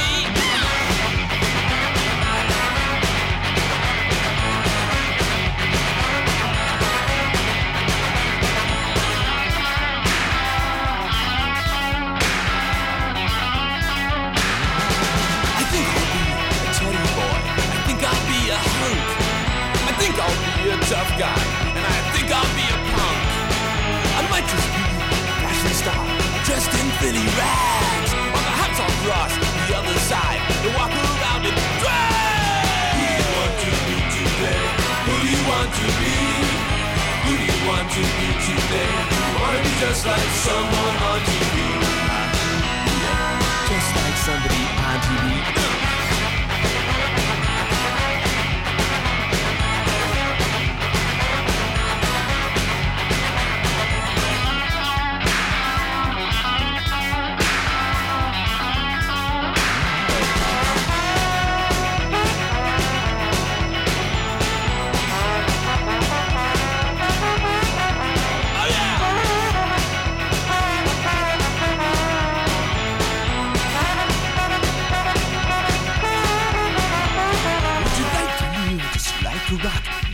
Of the sea?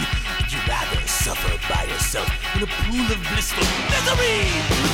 Saint in honest clothes with a rosary in your hand? Would you rather be crazy like that, Gogh, like a stranger in a strange, strange land? Would you rather push the buttons and be feared by all humanity? Or perhaps you like to be a bum? Do you want to be stupid? Just like me! Who do you want to be today? Who do you want to be? Who do you want to be today? To be just like someone on TV. Do ya?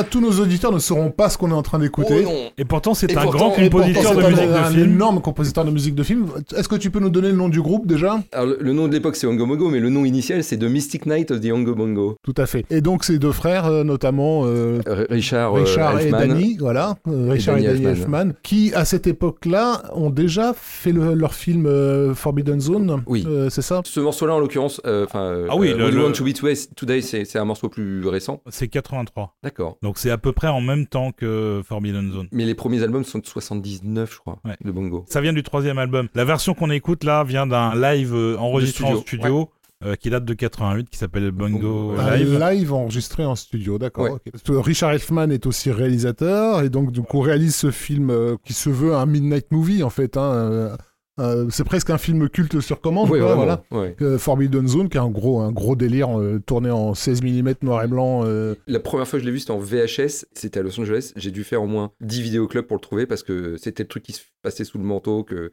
personne disait avoir. Il y avait un truc un peu, un, sulfureux. ouais, un peu sulfureux avec ce film et c'était difficile à trouver, quoi. Et je me rappelle, j'avais appelé des vidéoclubs en disant Est-ce que vous avez Forbidden Zone? Et le mec disait Non, non, on n'a pas ça ici. Non. et c'est et c'est vrai que euh, j'ai mis un certain temps à le voir et euh, Qui est sorti en France. hein. Euh, Il est sorti assez curieusement, il y, a, il y a- Waouh. il y a- il y a dû y avoir trois copies qui se sont baladées sur le territoire. Et, mais le film est, le film est fou. ouais. et donc voilà, là. et et c'est en faisant ce film tu avais des. que Richard Elfman a euh, fait de Danny Elfman le leader d'Ungo Bongo, Exactement. puisqu'il a quitté le groupe pour, pour monter le film. Et du coup, Danny a pris le relais. Oui, parce que c'était une troupe de théâtre à la base. Ils étaient, je sais pas, 20 ou 30 sur scène. Enfin, il y avait du théâtre, de la musique, il y avait tout un tas de trucs. Et donc, d'où l'époque euh, Mystic Night euh, of the Yongo Bongo, qui est devenu après Yongo Bongo, avec juste les musiciens, en fait, euh, qui ont commencé à tourner. euh, Et un certain succès, puisqu'il y a eu des vidéoclips Oui, avec. Danny Elfman, euh, dont- no- notamment une chanson qu'on ne peut plus trop diffuser aujourd'hui qui s'appelait I Like Little Oh Girls, dans laquelle il joue le rôle d'un pédophile euh, qui fait le tour du quartier. Euh, On peut toujours le voir sur YouTube, Ouais, ouais. pour l'instant.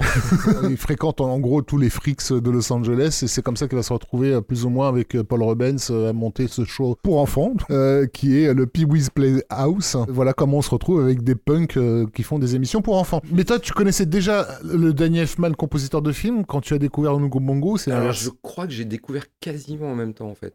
Quasiment en même temps. J'ai découvert euh, Batman et Bongo euh, en même temps. Alors, euh, à l'époque de Batman, Bongo existait déjà depuis un moment, mais euh, j'ai surtout découvert euh, à ce moment-là. Et il était assez occupé à cette époque-là, parce qu'il y avait eu Beetlejuice avant, et euh, une série qui s'appelait Les Simpsons, je crois, un truc comme ça.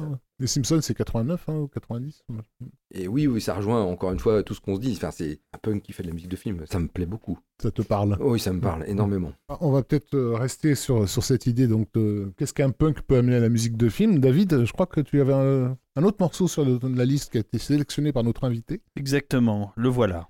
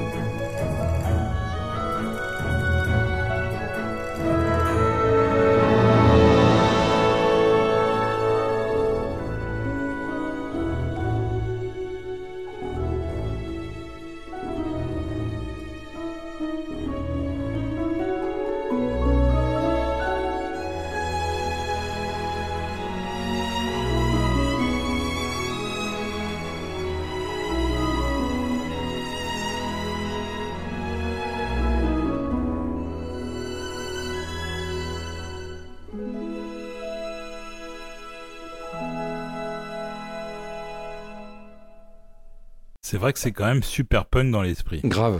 Ça suinte le sang, la sueur, et Ouais. le sexe et le rock'n'roll. Et la bière. Et la bière, évidemment. Et Nino Rota. Et Nino Rota aussi. Bah, Elfman s'est jamais caché de, l'amour qu'il avait pour Nino Rota. amour. Amour pour Nino Rota et Herman euh, Ouais. mélangés. Et alors pour toi, ça représente quoi ce morceau? Ah, voilà, je connaissais déjà Hitman avant. euh, je- quand je découvre Edouard Main d'Argent, euh, je suis un peu comme tout le monde. hein, C'est-à-dire que je me dis, waouh, il y a un, des, un de ses plus beaux thèmes. Il y a une fluidité d'écriture qui est, qui, est, euh, qui est assez géniale. Parce qu'il arrive à la fois à, à faire un truc qui est presque un dessin animé finalement. Parce qu'il suit complètement l'action et il joue. Il y a une forme de ballet, quoi. Un des secrets peut-être euh, du fait que tout soit aussi réussi dans, dans ce film, c'est euh, un caractère peut-être autobiographique. Pour, pour Tim Burton, c'est clairement autobiographique, euh, Edward. C'est, basiquement, c'est lui quand il était adolescent. hein, il disait qu'il y avait que lors, des fêtes d'Halloween ou de Noël que, qu'il avait l'impression d'exister parce qu'en fait, c'est lui qui décorait les maisons du voisinage, mais le reste du temps, il était le fric auquel personne ne voulait se, se coller. Quant à Elfman, bah, il a toujours vécu en fric et que bah, du coup, oui, ils font un film sur un fric. Émotionnellement,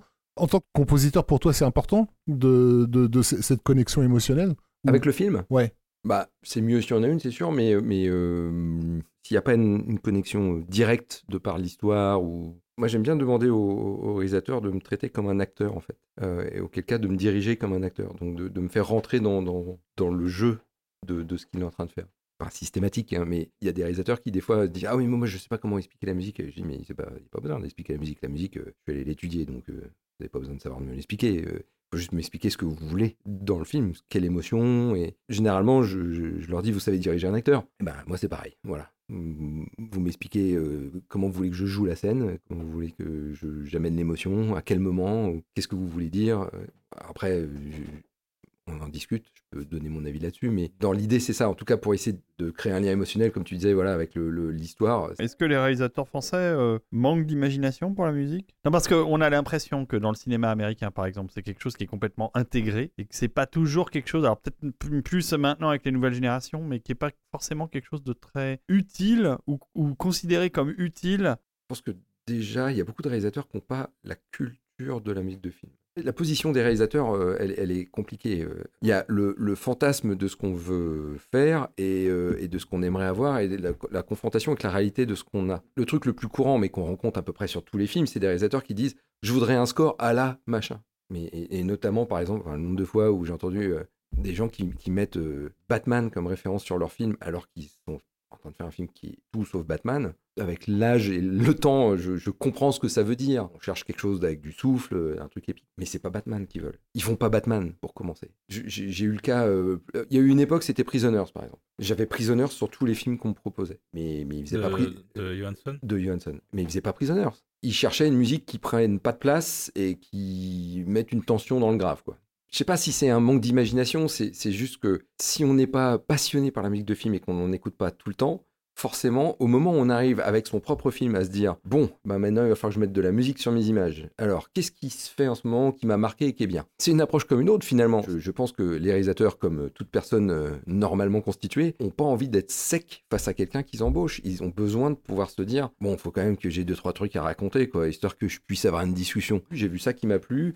Euh, j'ai vu ça qui m'a plu et ça qui m'a plu. Bon, bah alors, euh, c'est quoi euh, les musiques de ça? Je schématise énormément, hein, c'est pas non plus aussi euh, radical que ça, mais, mais je pense qu'il y a une part de ça. Il y a, un truc qui est, euh, tous ici autant que vous êtes, vous avez écouté des tonnes de musiques de films, donc vous êtes capable d'avoir une finesse et de dire, euh, c'est plutôt le Goldsmith des années euh, 75 que, voilà, euh, les réalisateurs ont la même avec de l'image, ou ont la même avec mais, mais pas forcément sur la musique. Non, mais je, pense surtout par rapport à une approche que j'adore chez dans l'animation japonaise, ou dans beaucoup de films qui sont pour moi des références, la musique est carrément un élément de- du storytelling. C'est indispensable. Tu l'enlèves, t'as plus, t'as plus le film. Le film tient pas. Les Américains, eux, c'est de la tradition. C'est devenu carrément une tradition. Euh, chez les Italiens aussi, etc. Et j'ai l'impression. Oui, mais il n'y a, pas la même place dans un cinéma français où euh, 95% du métrage, c'est du dialogue. C'est Il n'y a Bien pas sûr, la même place bien pour sûr, la musique. En fait. Justement, est-ce qu'on n'en profiterait pas pour, pour écouter un morceau d'Erwan qui va à l'encontre de, de cette tradition française? Exactement. Ouais, mais c'est encore une fois, c'est c'est- c'est- c'est- c'est comme un ticket pour l'espace. Je veux dire, c'est des, c'est des licornes, c'est des trucs qu'on on n'en propose pas. On va écouter un morceau qui va euh, à l'encontre de ce qu'on disait à l'instant, parce que c'est Erwan Carmorvan et que ce monsieur a tout fait en France. Et pas seulement des films à dialogue. On, vous dira ce que c'est après.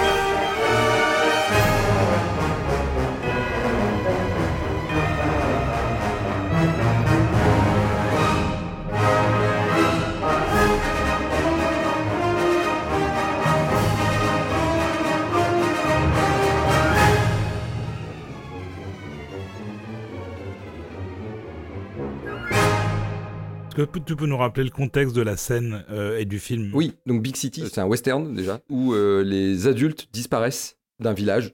Et donc les enfants se retrouvent un matin seuls dans le village. Voilà, donc ils, bah, évidemment ils font n'importe quoi. À commencer par se saouler copieusement. Le seul adulte qui reste dans le village à ce moment-là, c'est Eddie Mitchell, qui est le poivreau de la ville, euh, se réveille euh, de son coma éthylique et il ouvre la porte de la grange et il voit le village à feu et à sang avec des enfants qui courent partout. Euh, ils ont peint les animaux, ils se balancent des chandeliers dans les bars. Enfin, c'est une scène de chaos complet. Et je ne saurais absolument pas dire pourquoi j'ai voulu partir sur une valse à ce moment-là. J'en ai aucune idée. Mais ça me paraissait évident. La valse, si, parce que euh, il y a l'idée de l'ébriété, en fait. Je garde un équilibre précaire. Enfin, moi, j'ai pas vu le film, mais, mais là, je vois des gosses, effectivement, qui tiennent à, à peine sur, euh, sur leurs jambes. Ouais, par contre, le fait de donner un, un côté euh, d'é- d'ébriété au morceau, il y, a, il y a des indications dans la partition d'ailleurs, ça a été enregistré à Budapest. Il y a des parties de- d'instruments où c'était indiqué jouer sous, jouer comme quelqu'un euh, de- de- d'ivre-mort. Et je crois que c'est pour le clarinettiste que j'avais mis ça. Et, et le chef a demandé ce qui était écrit, on lui a traduit, et le mec a répondu Ah, en fait, je fais comme d'habitude. En fait.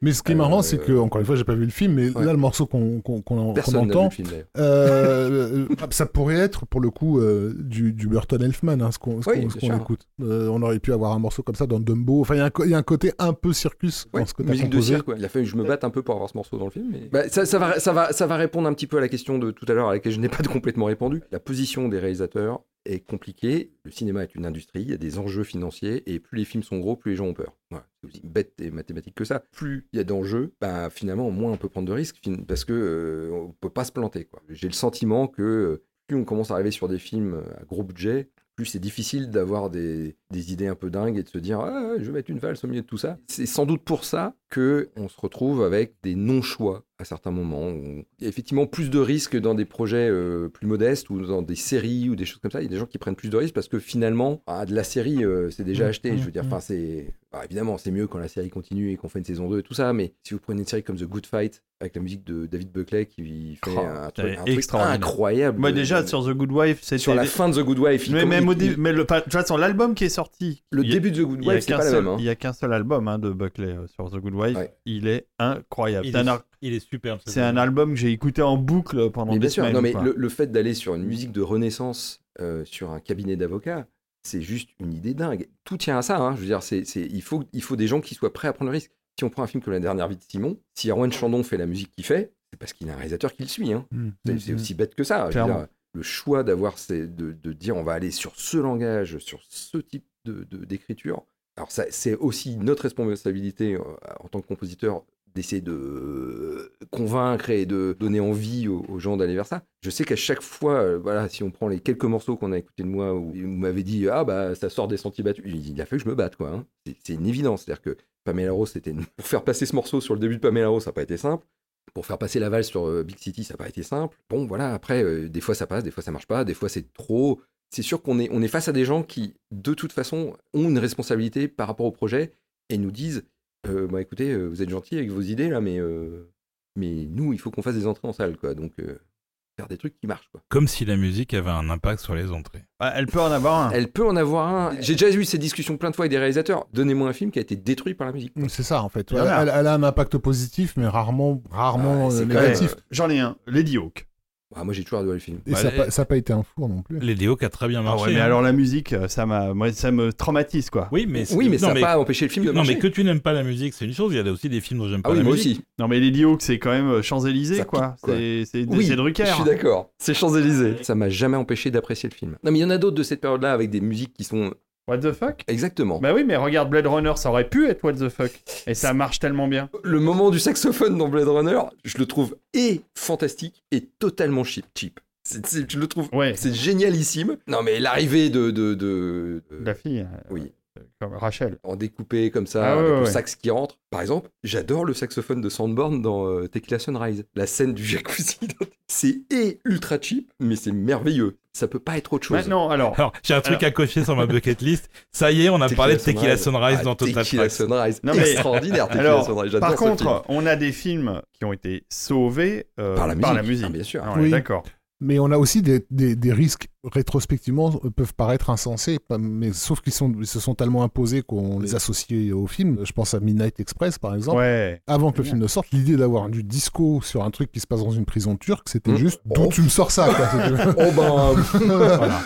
pourquoi Et pas pourtant, voilà. sauf le- sauf le- si le c'était une comédie. Oui. Non, non, non, mais, mais le, mais le fait, le fait est Ou que un le- film euh, réservé aux plus de 18 ans. c'est presque la musique qui, pendant un moment, a permis au film de continuer Bien à être sûr. projeté en salle. Bien sûr. Donc, Mais, euh, mais sur l'exorciste aussi, hein, il y, a, il y, a Ouais. un- il y a cet euh, Il y a plein, il y a plein de films qui prennent des risques. Le risque on en prend beaucoup moins aujourd'hui, en fait. Ah, ça, c'est sûr. faut faire un peu de passéisme là-dessus si on veut, et c'est un truc un peu euh, global dans, dans tout l'art, enfin dans- dans- aussi bien dans la chanson que dans les films. Je suis pas assez spécialiste en sculpture et en peinture pour dire si c'est le cas, mais, mais sent que euh, la loi du risque s'efface devant la loi du chéquier. Quoi. c'est ça. Ça veut pas dire qu'il n'y a pas de choses bien qui sortent, il y a des choses bien qui se font, et dans tous les domaines. hein, euh, Oui, mais ça Mais- devient, ça devient plus difficile pour ceux qui les font de les faire jusqu'à Mais- jusqu'à ce degré de, de, Mais je pense de qu'effectivement- qualité. je, je pense qu'effectivement, c'est effectivement beaucoup plus d'efforts. Je veux pas taper sur qui que ce soit, mais quand je commence un projet et qu'on commence avant toute chose de me parler du budget, c'est que c'est un problème. Euh, vous voulez quoi comme musique sur votre film? Ah bah en fait le budget c'est tant. Mais non, c'est pas ma question en fait. Ma, ma question c'est qu'est-ce qu'on fait comme film? Et c'est assez systématique. Il y, a des, superviseurs musicaux, je ne donnerai pas de nom. Comme ils sont là pour tenir un budget, la phrase qu'on entend le plus souvent c'est bon alors je te dis tout de suite hein, pour la musique il y a pas grand chose. bah alors m'appelez pas, c'est pas la peine. Je veux dire euh, à un moment euh, si vous n'avez pas envie de vous payer de musique, bah, vous payez pas de musique. Faire de la musique de film c'est pas pas forcément dire je vais avoir besoin de 80 musiciens. En fait c'est là où ces gens se trompent. Ils arrivent vers nous avec l'idée que de toute façon ça va Ça coûter coûte cher. cher. Mm. Bronx, je l'ai fait chez moi. Les deux seuls intervenants extérieurs de Bronx, c'est Nicolas Montazo qui a fait des percussions. On est allé dans son studio les enregistrer.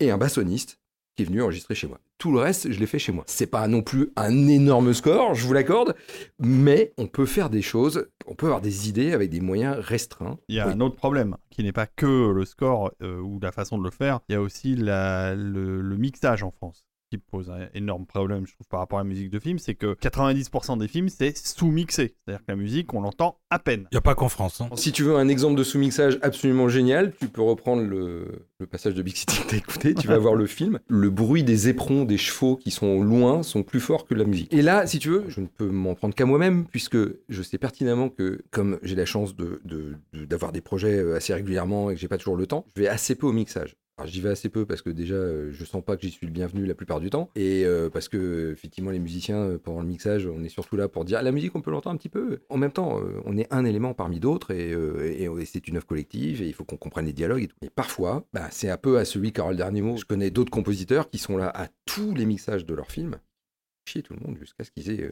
J'avais un prof qui disait un truc très drôle. Il disait quand vous allez en mixage, laissez-les travailler et puis à un moment, quand tout le monde est content, en fait, juste pour moi, comme ça, on peut l'écouter une fois avec la musique un petit peu plus fort, juste comme ça. C'est pour moi. hein. C'est pas euh, voilà, c'est pas pour rester. C'est juste pour écouter une fois. C'était une façon diplomatique de dire la musique est trop basse.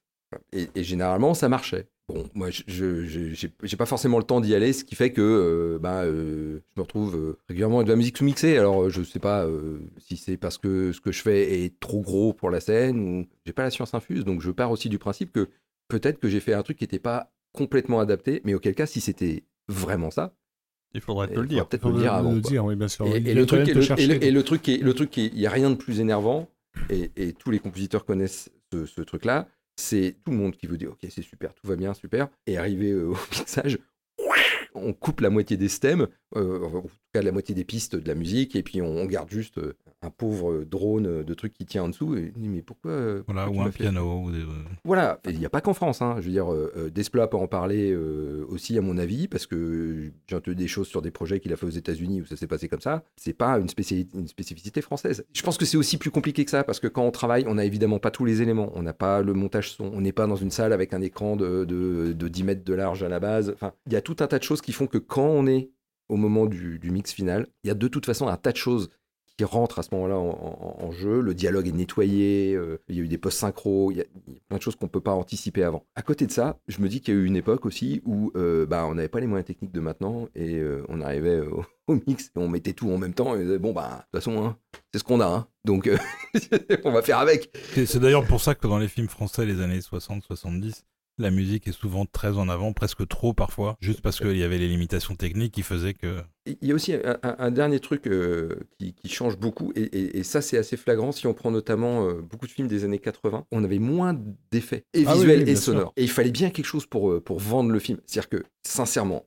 Retour à le futur, malgré les effets visuels, il y en a quelques-uns, mais pas tant que ça, la scène de fin où il revient dans le présent, enfin en 85, euh, s'il n'y a pas la musique, il ne se passe pas grand-chose. Hein. Ouais, puis c'est très long surtout. C'est très très très Bah, long. L'ouverture de Star Wars, euh, la bataille dans, le- dans la corvette corallienne, s'il n'y a pas la musique de Williams. Eh oui. euh, C'est-à-dire que y a, comme il n'y a pas grand-chose, ni visuellement, ni d'un point de vue euh, gros effet sonore. Aujourd'hui, si on prend un Avengers, euh, c'est...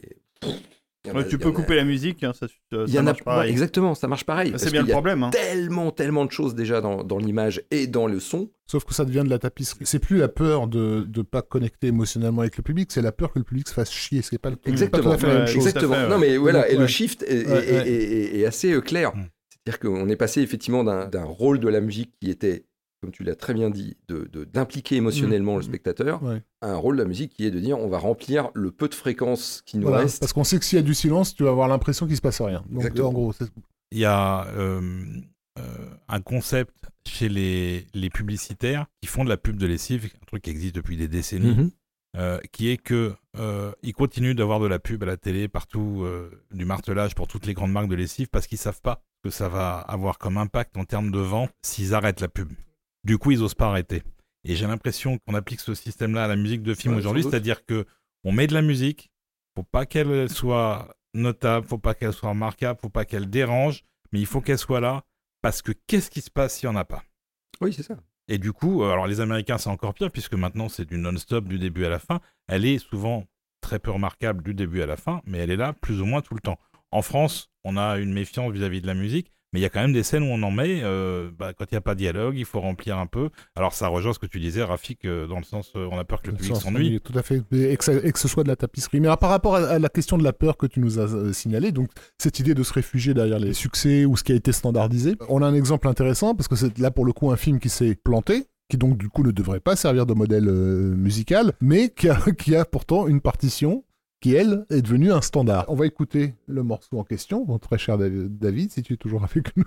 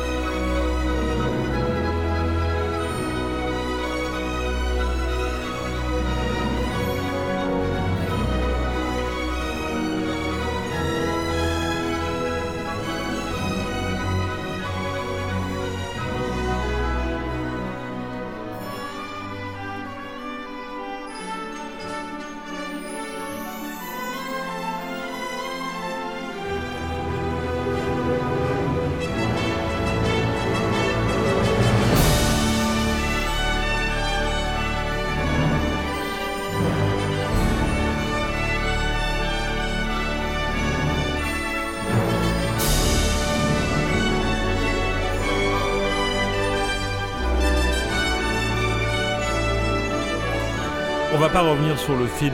euh, Mais on sait, je sais on pas ce que c'est parce que j'attends qu'Erwan me dise Bon, ce que c'est. Ah, c'est Rocketeer de James Horner. De James Horner, d'accord. Ouais. Ça me dit quelque chose. Voilà. On a parlé de lui il y a pas très longtemps. Oui, euh. en effet. Voilà, et on en a parlé en détail, donc on va pas revenir dessus. Mais toi, tu vas parler. Toi, tu vas nous dire pourquoi. Pourquoi Oh. celui-là surtout? Pourquoi celui-là? Ah, je sais pas, c'est juste beau. C'est un thème absolument incroyable. Vois, ça me va comme Ah ouais, hein. non, il y a, Je y a- suis d'accord, donc. il y a euh, pas plus, il y a pas plus à dire. C'est magique, quoi. T'as envie de te lever et d'envahir la Pologne. euh, C'est, vraiment. Non, non, mais c'est, un, un- C'était le point Godwin de la, de, l'émission. Non, mais il savait euh, faire ce genre de montée. Il l'a fait pour Ouais. les accélérations de l'Enterprise dans Star Trek 2. Il l'a refait à chaque Voilà. fois qu'il y avait un besoin a- d'accélérer. Il y a un euh, truc, il y a, il y a une gestion de l'énergie, en fait, qui est assez dingue. Rien à voir avec la musique, mais le son de l'enregistrement, Ah oui, c'est juste celui-là est extraordinaire. incroyable. Je Le ne mixage comprends est- pas est- est le mix incroyable. de ce. Je comprends pas comment tu fais pour faire sonner un orchestre comme ça. J'ai jamais, jamais compris. Je sais pas pourquoi, mais ça, m'évoque un peu les scores de Randy Newman pour euh, Disney. Dans le son, Oui, il me il y a ce côté très brillant comme ça, très. euh, Ah, c'est magnifique. Ah, puis Une grande le- amplitude entre. euh, Oui, il y a une dynamique euh, Euh, ouais. absolument dingue euh, de. Quand de- t'as la, ouais, la grosse caisse qui tombe là. Ah, euh, ouais, le boom de grosse caisse, il est-.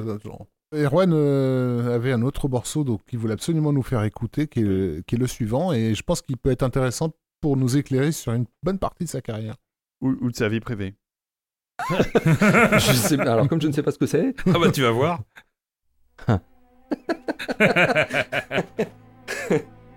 euh, ma vie privée, j'en sais rien, mais sur. euh,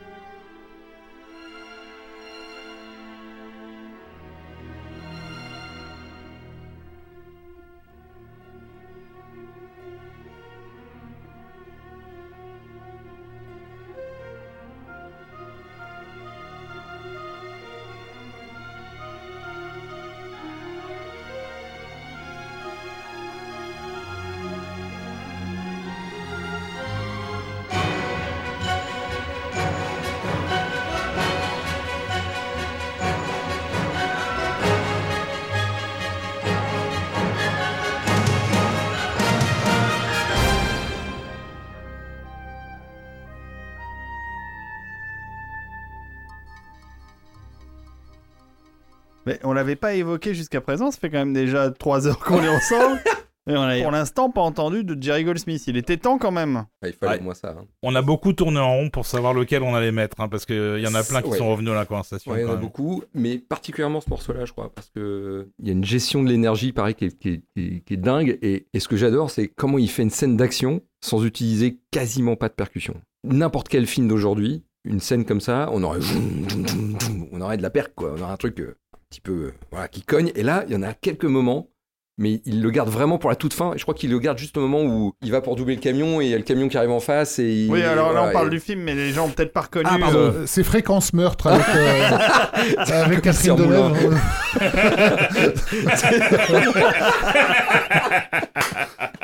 C'est pas, c'est pas ça? Un, film d'Elisabeth Rapneau, donc, produit par Yves Robert. Alors, c'est Basic Instinct, bien sûr. Eh oui. Ah, c'est pas Fréquence Meurtre. Euh, non. pardon. De Paul Verhoeven. euh, Basic Instinct de Paul Verhoeven. Mais, mais, euh, Goldsmith. cela, cela dit, ce que tu dis sur la façon dont Goldsmith gérait les morceaux d'action, ça, il le faisait déjà depuis Oui, longtemps. bien C'est- je veux dire, C'est son style. Bon, de toute façon, le, le score n'est qu'un hommage à Herman de A à Z, mais ce qui est aussi le cas de Herman. Herman euh, utilisait pas tant de ça. De... Par exemple, Psychose, c'est quand même dingue de- faire des trucs aussi Qu'avec des cordes. ouais. anxiogènes et aussi actifs avec juste des cordes quand même. Mm. Et on a une sensation d'action en permanence. Oui, il y a, y a- y a ce truc-là euh, de toujours trouver un chemin détourné pour pas aller vers, le- vers l'évident. Il y a un, un truc qui est absolument dingue sur ce score, euh, parce qu'aujourd'hui on a la chance d'avoir un, un- un éditeur qui euh, ressort en version papier des partitions de Oui. de film, qui s'appelle Omni Publishing. Et donc euh, Basic Instinct est sorti en partition. Et à l'étude du score, ce qui est fou, c'est de voir à quel point il y a des synthés en fait dans ce score, qu'on n'entend absolument pas. hein. Si on commence à, à faire attention, on se dit ah mais oui en fait ça c'est du synthé. Mais il, il utilisait beaucoup beaucoup de sons synthétiques, mais c'est tellement intégré qu'on s'en rend absolument pas compte. Ça se ressent. Enfin, euh, Oui, moi, il y a- je suis, encore une fois, je suis pas musicien, mais la- ce que me provoque chez moi la musique de, de Basic Instinct, hein, et c'est totalement en rapport avec le film, c'est le caractère glacé, en fait. Oui. C'est un film qui tourne autour d'un pic à glace, littéralement. Ouais. Euh, mais mais il y a quelque chose de froid Ouais, dans, ouais, cette fait. musique, en fait. ouais. Et puis ils ont utilisé plein de techniques d'enregistrement, je crois aussi à l'époque pour faire des trucs un peu bizarres. euh. J'ai entendu plein de théories. hein. Je, je sais absolument pas euh, laquelle est exacte, mais j'ai entendu dire que par exemple ils ont rejoué euh, les parties de synthé, de diffuser le son dans la Ah, pièce. ah, tu veux dire diffuser le son Ouais, pour, le avoir, son- pour avoir, pour avoir l'ambiance l'acoustique, en plus. en fait, Ouais, l'acoustique de ouais. la pièce en plus. Généralement, les synthés partaient directement à la console et ils étaient mixés à part pour pouvoir justement. Ouais. euh, voilà. Mais là, je crois qu'effectivement, ils avaient décidé de traiter le son des synthés euh, avec l'acoustique de l'endroit. Ce qui les rend du coup un peu acoustiques aussi, puisque en fait, ils sont diffusés dans un endroit acoustique. Il y a un truc fascinant en fait dans ce score, vraiment. Est-ce que c'est un truc que tu as émulé, du coup euh, Non, on, on- déjà les programmations euh, sont déjà toutes prêtes, toutes couchées. On a d'autres méthodes aujourd'hui pour faire ce genre de choses. On peut acoustiquer les sons en fait artificiellement. Ce serait intéressant à faire. hein. On n'a pas exactement les mêmes moyens. Quoi. Là, il faut du temps, il faut des grands studios. Il y a eu un moment sur Bronx où on s'est posé la question de savoir si on n'allait pas enregistrer des sons dans un hangar à avion, ou des trucs comme ça. Ça n'a pas énormément de sens. Et puis logistiquement parlant, c'est un cauchemar. Enfin, c'est voilà. mais, a- ouais, tu vois pas une partition parmi celles que tu as faites dont tu pourrais dire tiens finalement euh, j'avais un petit peu Goldsmith à l'esprit quand j'ai fait ça je sais pas que ce soit euh, 36 que ce soit euh, Braco Lionel- Non, j'ai rarement un compositeur en tête. On se construit tous notre espèce de librairie de référence. euh, Donc oui, euh, je sais que le traitement des mesures impaires euh, chez Goldsmith, c'est un truc que- auquel je pense souvent. La façon dont il traite ses accords aussi, il y a- pas mal de choses. Non, c'est pas aussi précis que ça. Généralement, c'est plus un espèce de, mélange de plein de choses. Et ça peut être ponctuellement, c'est-à-dire que je, je peux me dire ah tiens, peut-être que je pourrais peut-être faire un truc un peu dans cet esprit-là ou, ou un peu un peu façon un tel ou façon un tel. Ou, voilà. Pour moi, la firme, c'est comme ce qu'on vient d'écouter de Goldsmith. Comment je fais pour traiter une scène d'action autrement que en faisant une scène d'action euh, d'accord euh, classique, tu vois. Donc la firme donc, de, de Dave Grusin Ouais, ouais, c'est ça? ouais. on peut l'écouter pour voir euh, bien sûr. On peut l'écouter.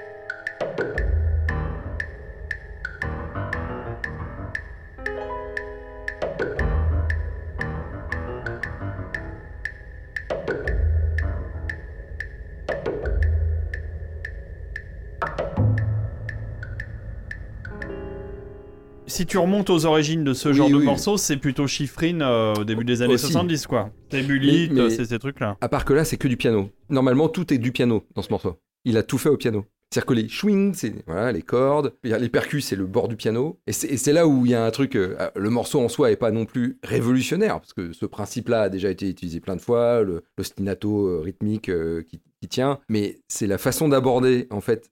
Déjà, d'aborder un thriller en faisant que du piano de A à Z, c'est assez dingue. Et puis, même le thème du film, il est, un, blues au piano qui est assez inattendu. Mais là, c'est quand même la scène de poursuite finale du film et il la traite avec juste un piano. Mais ce qui est, marrant, c'est que. Parce que Pollack voulait absolument du piano. Ça lui était venu comme ça. Il, il restait sur son idée. Et Dave Grusin, en parallèle, se disait à un moment donné, il va se rendre compte. Il va me demander de mettre de l'orchestre. Et donc, il a commencé à composer en pensant déjà à orchestre. Euh, genre, on va faire tel thème, mais je pense déjà à comment je vais l'arranger. Et à un moment donné, il a vu que Pollack n'allait pas lâcher. Et il a plus ou moins transposé tout ce qu'il avait dans sa tête. Il l'avait pas écrit. Mais tout ce qu'il avait dans sa tête en termes d'éléments qui allaient être utilisés à l'orchestre, il les a mis au piano. Oui. Euh, et c'est devenu très très compliqué à gérer. euh, Et il raconte surtout un truc hallucinant, c'est que euh, la plupart de ce qui- de ce qu'il a fait à la base, c'était des impros. Quand il a travaillé sur le film, il a improvisé au piano, euh, et sur un vrai piano, donc pas avec du midi, un vrai piano. Pensant que, voilà, ça, ça allait... C'est sans doute lié à ce que tu dis d'ailleurs. Il a dû se dire, bon, derrière, ça va devenir de l'orchestre ou n'importe quoi. Sauf que quand il lui dit, bah non, ça c'est super, regarde le piano, il a fallu qu'il retranscrive tout pour rejouer pour Oui. l'enregistrer derrière. Oui, Et là, oui. ça a été réellement un calvaire. Parce qu'en fait, Oui. tout était improvisé. Ouais. Donc à partir de là, euh, euh, il y a eu des moments où il s'est dit bon, euh, qu'est-ce que j'ai joué à cet endroit-là voilà. Et donc je pense Donc- que c'est lié à ce que tu dis? Le film est long, il y a beaucoup de musique. C'était vraiment un, et- et- un et- truc complètement euh, et ça marche, inhabituel en fait. Ça marche. Moi, je suis, enfin, j'ai revu le film il y a pas longtemps. Je suis assez surpris. Le film se tient. Il y a, il y a une petite longueur par moment, mais globalement, le score fonctionne. Mais euh, même le truc, le truc c'est que fonctionne. euh, on écoute l'album qui est sorti en intégrale, qui est long, et on s'ennuie jamais. C'est quand même assez fou Ouais, d'arriver a- à faire ça. C'est intéressant quand, quand un réalisateur, euh, tout d'un coup, se met à délirer sur, euh, bah, là, en l'occurrence, sur un instrument euh, spécifique. Ouais. euh, là où le compositeur est finalement pris de court, ça donne parfois des miracles parce que ce que le réalisateur voit, en- moi je, je reviens toujours à ce terme, hein, c'est l'émotion du Bien truc. sûr, mais évidemment. Euh, que peut-être le compositeur dans son travail a fini par mettre de côté parce qu'il était dans, dans, bah, dans le boulot, c'est-à-dire dans la structuration et tout ça. quoi. Euh, Il y a l'exemple de David Shire euh, sur Conversation secrète, hein, c'était la même, le même topo. Il avait composé ce thème au piano pour le faire écouter à Coppola, mais l'idée c'était d'en faire un truc pour orchestre. Et Coppola, non seulement a déliré sur le piano, mais en plus sur le côté euh, un peu sensiblement désaccordé, quoi. Et, en- et- et du coup c'est obsédant dans le film en fait. Non, mais encore Mm. une fois, hein, c'est quelqu'un qui prend un risque à un moment. hein. Ouais, ouais. C'est-à-dire que c'est Béjart qui disait que le plus grand service qu'on puisse rendre à un artiste, c'est de lui donner des contraintes. Parce que c'est dans la contrainte qu'on est obligé de trouver des solutions et que justement on va trouver des idées nouvelles et, et qui permettent de sortir de ses, de- des sentiers battus, de ses habitudes. Pour rebondir encore une fois sur la question de tout à l'heure, qui, est- qui pourrait engendrer une réponse encore de 2-3 heures, ce qui fait que par moment on, on- on- on reste dans un conformisme de musique dans, dans beaucoup de films, c'est que on ne donne pas de contraintes à part le budget. Quoi au final, c'est enfin pas une vraie contrainte le budget parce qu'aujourd'hui on peut faire de l'orchestre avec euh, zéro et des, ordinateurs. Donc c'est certes, ça sera moins bien, mais euh, voilà, si vraiment quelqu'un veut de l'or- de l'orchestre, on peut le faire. Par contre, euh, un réalisateur qui viendrait, qui me dirait, d'ailleurs, c'est très drôle parce que j'ai le cas en ce moment.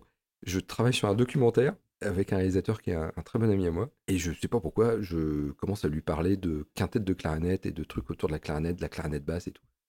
Et puis euh, je, on rediscute de la musique et je lui dis tiens, on- j'avais pensé à aller vers un truc comme ça. Ah, il me dit non, non, non, non. Ton idée de clarinette, clarinette basse, c'est génial, ça me va très très bien, c'est parfaitement raccord avec ce que je veux. Et donc du coup, je me suis dit, ah bah mince alors comment je vais faire? J'avais pas du tout prévu ça comme ça. Et je me retrouve à devoir écrire pour un ensemble que j'avais pas prévu. Et pour un instrument que tu détestes depuis, et en plus, un instrument que l'enfance. je, dé- euh, voilà, un Ouais. instrument que je déteste. Non, mais c'est- j'avais pas envisagé de construire la majorité du score autour de ça. Et ben, finalement, je me dis, mais c'est génial. En fait, il me donne une contrainte. C'est- super libératoire. J'ai pas à me poser la question de savoir pourquoi je vais écrire. Bah, parfois, j'aimerais bien avoir ça un peu plus souvent. Parce que de commencer une discussion avec le budget s'étend, ça nous dit pas ce que, vous attendez de nous. Ça dit juste, euh, moi, j'ai tant à mettre dans la musique. hein. c'est comme si j'allais chez mon boucher. tu veux quoi? Bah, Je sais pas, mais moi, pour 100 balles de viande, quoi. Voilà, il peut aussi bien servir une côte de porc. Mais, mais à un moment donné, si on veut quelque chose qui soit un petit peu particulier, peut-être qu'il faut se poser la question de qu'est-ce qu'on a envie d'avoir, qu'est-ce qu'on aime, tout bêtement. Et de se dire, euh, bah voilà, euh, là euh, j'ai un film qui raconte ça, peut-être qu'on peut tenter un truc autour de, de cette couleur-là. ou- Après, encore une fois, hein, je remets pas toute la responsabilité sur les réalisateurs, on- a notre responsabilité aussi d'amener des choses nouvelles. C'est vrai qu'au fil du temps, on se fait aussi avoir. C'est-à-dire qu'il y a un moment, à force de proposer des trucs différents et de se les faire jeter, bah, à un moment on se dit, bon, bah, c'est quoi, je vais te proposer un truc que, comme dirait euh, euh, Dujardin dans 99 francs, l'idée pourrie de dernière minute, quoi. C'est-à-dire que, bon, visiblement, on n'est pas là pour sauver des vies et, révolutionner le monde, donc on va faire un truc euh, qui passe partout et qui marche. Et je pense que la responsabilité est double, mais je pense que si, le dialogue se euh, recommence à, s'installer entre les réalisateurs et les compositeurs de façon euh, un peu constructive, en se disant, qu'est-ce qu'on pourrait bien tenter cette fois-ci, Qu'est-ce qu'on pourrait bien essayer de faire? Bah, On va de plus en plus avoir des choses intéressantes. Mais ça implique de passer du temps à se poser des questions, à, essayer de se connaître, à, essayer de, savoir ce qu'on aime. c'est difficile de maintenir une relation de longue durée avec un réalisateur? Bah, je sais pas, moi je, je travaille avec un réalisateur depuis euh, 15 ans maintenant. donc, Ouais, euh, Alors justement, oui. On va peut-être euh, On peut peut-être en mettre un? peut-être même conclure avec un. Et donc ce réalisateur avec lequel tu bosses depuis 15 ans, qui a été donc une vraie rencontre, il s'appelle Olivier Marchal. tout à fait. Ouais. On s'est rencontrés euh, à la première de Pamela Rose. C'est le même producteur sur Pamela Rose et 36. Toujours le bien nommé euh, Cyril Colbeau-Justin, qui à la soirée de la première de Pamela Rose me dit voilà, je vais présenter quelqu'un, je pense que tu pourrais bien t'entendre avec lui. Et il me présente euh, Olivier Marchal qui venait de faire Gangster et qui travaillait donc du coup pas avec moi. C'est tout. On s'est dit bonjour, on a discuté 5 minutes et c'est tout. Arrive 36, derrière, il y avait un truc qui fonctionnait pas sur la musique qu'ils avaient ou je sais pas. Alors, on précise quand même 36 que c'était quand même un projet particulier parce qu'il avait réussi à, à choper deux têtes d'affiche ouais, monstrueuses. bien sûr. ce qui voulait dire qu'il avait le budget conséquent aussi. Pour le coup, c'était pas une question en fait. En fait, c'est très étonnant. hein. Si je, repense à mes trois ou quatre premiers films, euh, à aucun moment on a parlé de budget. On s'est posé la question de savoir qu'est-ce qu'il fallait sur le film. Le budget c'était secondaire. Bah, évidemment, quand je fais Pamela, on n'enregistre pas à Londres. Quand je fais un ticket non plus. Euh, quand je fais euh, 36, on enregistre à Paris, mais avec euh, des contraintes aussi parce qu'on on savait qu'on n'avait que la possibilité de, faire telle chose. Mais, peu importe. On, s'est déjà posé la question avant de savoir qu'est-ce qu'on voulait faire. Après, on trouve des solutions. C'est sûr que ça aurait été mieux d'aller enregistrer euh, Pamela Rose avec le LSO. Et encore, j'en sais rien. Si, quand même. C'était pas la question, en fait. Qu'est-ce qui marchait pas du coup euh, euh, dans le score précédent? Je crois qu'il y avait déjà des morceaux, mais qu'il lui manquait un truc. Il y avait un compositeur? Il y a deux compositeurs ou non hein, de- de- dans les génériques de 36. Il y a euh, Axel Renoir et moi. Elle avait qui fait avait fait Gangster. Gangster. Et euh, qui est plus dans un côté pop. Et en fait, je crois que et le producteur et le monteur voulaient quelque chose d'un peu plus ample, avec un peu plus d'orchestre et genre des choses comme ça. Et euh, voilà, on m'a demandé de, de faire un essai. euh, j'avais rien, hein, j'avais même pas, pas d'image, euh, j'avais, j'avais peut-être lu le scénar et encore, je suis même pas sûr. Et donc j'ai envoyé un morceau et ils ont monté ça sur une scène. Et Olivier a vu la scène et a dit c'est exactement ce que je veux. Et donc je me suis retrouvé impliqué dans, dans le projet comme ça. J'étais pas complètement à l'aise avec l'idée qu'il y avait un deuxième compositeur que je venais remplacer en fait quelque part. Mais euh, bon, voilà, c'est des choses qui arrivent. euh, on m'avait dit qu'il y avait un deuxième compositeur et je me rappelle j'avais une discussion, alors je sais plus qui c'était, si c'était le producteur ou le monteur, peu importe qui. Je dis, ah, je suis pas complètement à l'aise avec l'idée d'aller manger dans la gamelle de quelqu'un d'autre. Et il me, je me rappelle, il m'avait dit, ne dis pas non. C'est-à-dire, sous-entendu, c'est une chance que tu n'auras pas deux fois. Voilà, il se trouve que j'ai a priori bien fait de l'écouter. Et ça s'est fait un peu comme ça. Et euh, on sait très bien que c'est pas un métier d'ange. Voilà, peut-être qu'un jour il y aura quelqu'un qui proposera un truc à Marshall et que. Non, puis la règle moi. du jeu, c'est qu'effectivement, euh, le, réalisateur est tout puissant, c'est lui qui oui, cherche et et- quelque et chose. le producteur aussi, Voilà, beaucoup. et- hein, euh, voilà. De toute façon, enfin voilà. Après, euh, j'ai pas fait MR quoi. Donc j'ai fait 36 et sur MR, il voulait autre chose et euh, il voulait travailler avec Eric de Marsan parce que parce que de Marsan. Et puis bon bah ils se sont pas bien entendus. euh, euh, Il y a eu un truc qui s'est pas passé visiblement. Je sais qu'ils ont hésité à me rappeler à un moment donné, mais je faisais Big City, donc je pouvais pas faire les deux. Et, puis, et du euh, coup, ils ont appelé Bruno Coulet. et du coup, ils ont appelé Bruno Coulet qui a fait un super boulot. Un très, très chouette score, je trouve. Il y a très peu de scores d'ailleurs. hein. Il y a Ouais, mais il y a, il y a- 15-20 il y a- il y a un- il y a un- je me rappelle qu'il y a un long queue de fin qui est assez beau. Et puis on s'est retrouvé à l'époque de Braco, qui était juste après, où euh, en gros euh, c'est chez une, une amie réalisatrice euh, commune. Et euh, on a commencé à discuter. Et puis à un moment, il me dit Ah, euh, Je prépare une série, euh, j'aimerais bien que tu lises ce que j'ai fait. C'était Braco. On, on en parlera, je pense, de Braco, parce qu'on va faire une deuxième émission, c'est sûr. Parce qu'on va faire une deuxième émission parce qu'on a été un petit peu bavard, Non surtout Erwan. T'es malade ou quoi Mais c'est de sa faute. Et Voilà, moi, mais je c'est c'est- propose, c'est un euh, vrai plaisir. voilà. Donc, euh, on, on en reprendrait bien une deuxième euh, assiette derrière. Comme on a, on a Avec beaucoup plaisir aussi. euh, parlé de 36 euh, et que effectivement, enfin, voilà, ça fait partie de ces rares films français qui réveillent des gens comme nous qui ne sont pas habitués à voir des, Des films beaucoup français. de films français parce qu'on retrouve par la force des choses pas mal de nos repères, étant donné que Marshall est lui-même inspiré par le cinéma qu'on aime aussi. Il ramène en France une tradition euh, qui s'était peut-être un petit peu perdue, hein, celle du polar ambitieux, on va dire, euh, voilà, de la fin des années 60, euh, début 70. Je propose qu'on termine l'émission sur un morceau que tu as composé pour, pour, pour 36, un morceau qui s'appelle Camille. Est-ce que tu peux nous en parler? J'ai rarement eu autant de mal à écrire un morceau. Je me rappelle juste que j'ai dû écrire, euh, au moins une quinzaine de versions de ce morceau euh, avant de trouver euh, un truc qui me plaise et qui leur plaise aussi. C'est Williams qui raconte que sur Rencontre du troisième type, il a essayé toutes les combinaisons de cinq notes possibles pour trouver son thème.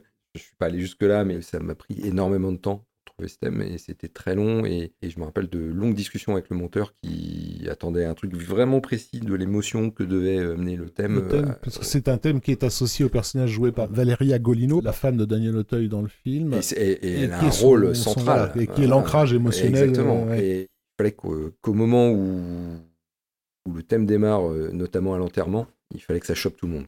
Et donc ça a pris euh, certain temps. Ouais, mais cela dit, ça a payé puisque c'est un peu devenu le morceau phare de l'album, Un morceau qu'on me ressort aussi tout le temps. qu'on te ressort tout le temps, qui- dont, dont les gens se souviennent. Non, parce que je voudrais préciser quand même qu'on n'a pas été toujours très juste vis-à-vis des morceaux de- d'Erwan dans l'émission là. C'est qu'on a mis euh, des exemples qui sont très partiels. Par exemple, Big City, on a mis la valse euh, Mm. et on n'a pas mis euh, le thème un peu à la Copland. Très, Ouais, très western, on n'a pas. mis les scènes de poursuite, on n'a pas mis les scènes d'action, alors qu'il y en Ça a plein. donnera l'occasion aux, aux auditeurs d'aller écouter. Mais euh, il faut les écouter parce qu'il y a beaucoup plus que ce qu'on vous met en fait à découvrir, ne serait-ce que dans ce qu'on a déjà écouté dans cette première émission. oui, J'ai Voilà. même réussi à t'en faire découvrir pendant qu'on préparait l'émission. C'est dire. Donc voilà, bah, on va écouter le thème de Camille. On vous remercie tous. On vous dit à bientôt avec Erwan. Erwan. Et moi, et moi. Ah oui, c'est vrai qu'il y a David aussi avec Ouais, nous. ouais, je me suis réveillé là, ça y est. En tout cas, ouais, merci beaucoup. Oui, ben, on a passé un excellent moment Bah, moi aussi. et euh, on vous retrouve euh, euh, le plus tôt possible. Les tipeurs, merci encore. Merci Rafik, merci Olivier et merci Erwan. Eh ben, Donc, merci à vous tous. et bonne fin de journée, bonne fin de soirée, Oui. Bonne fin. bonne fin. Bisous. à bientôt.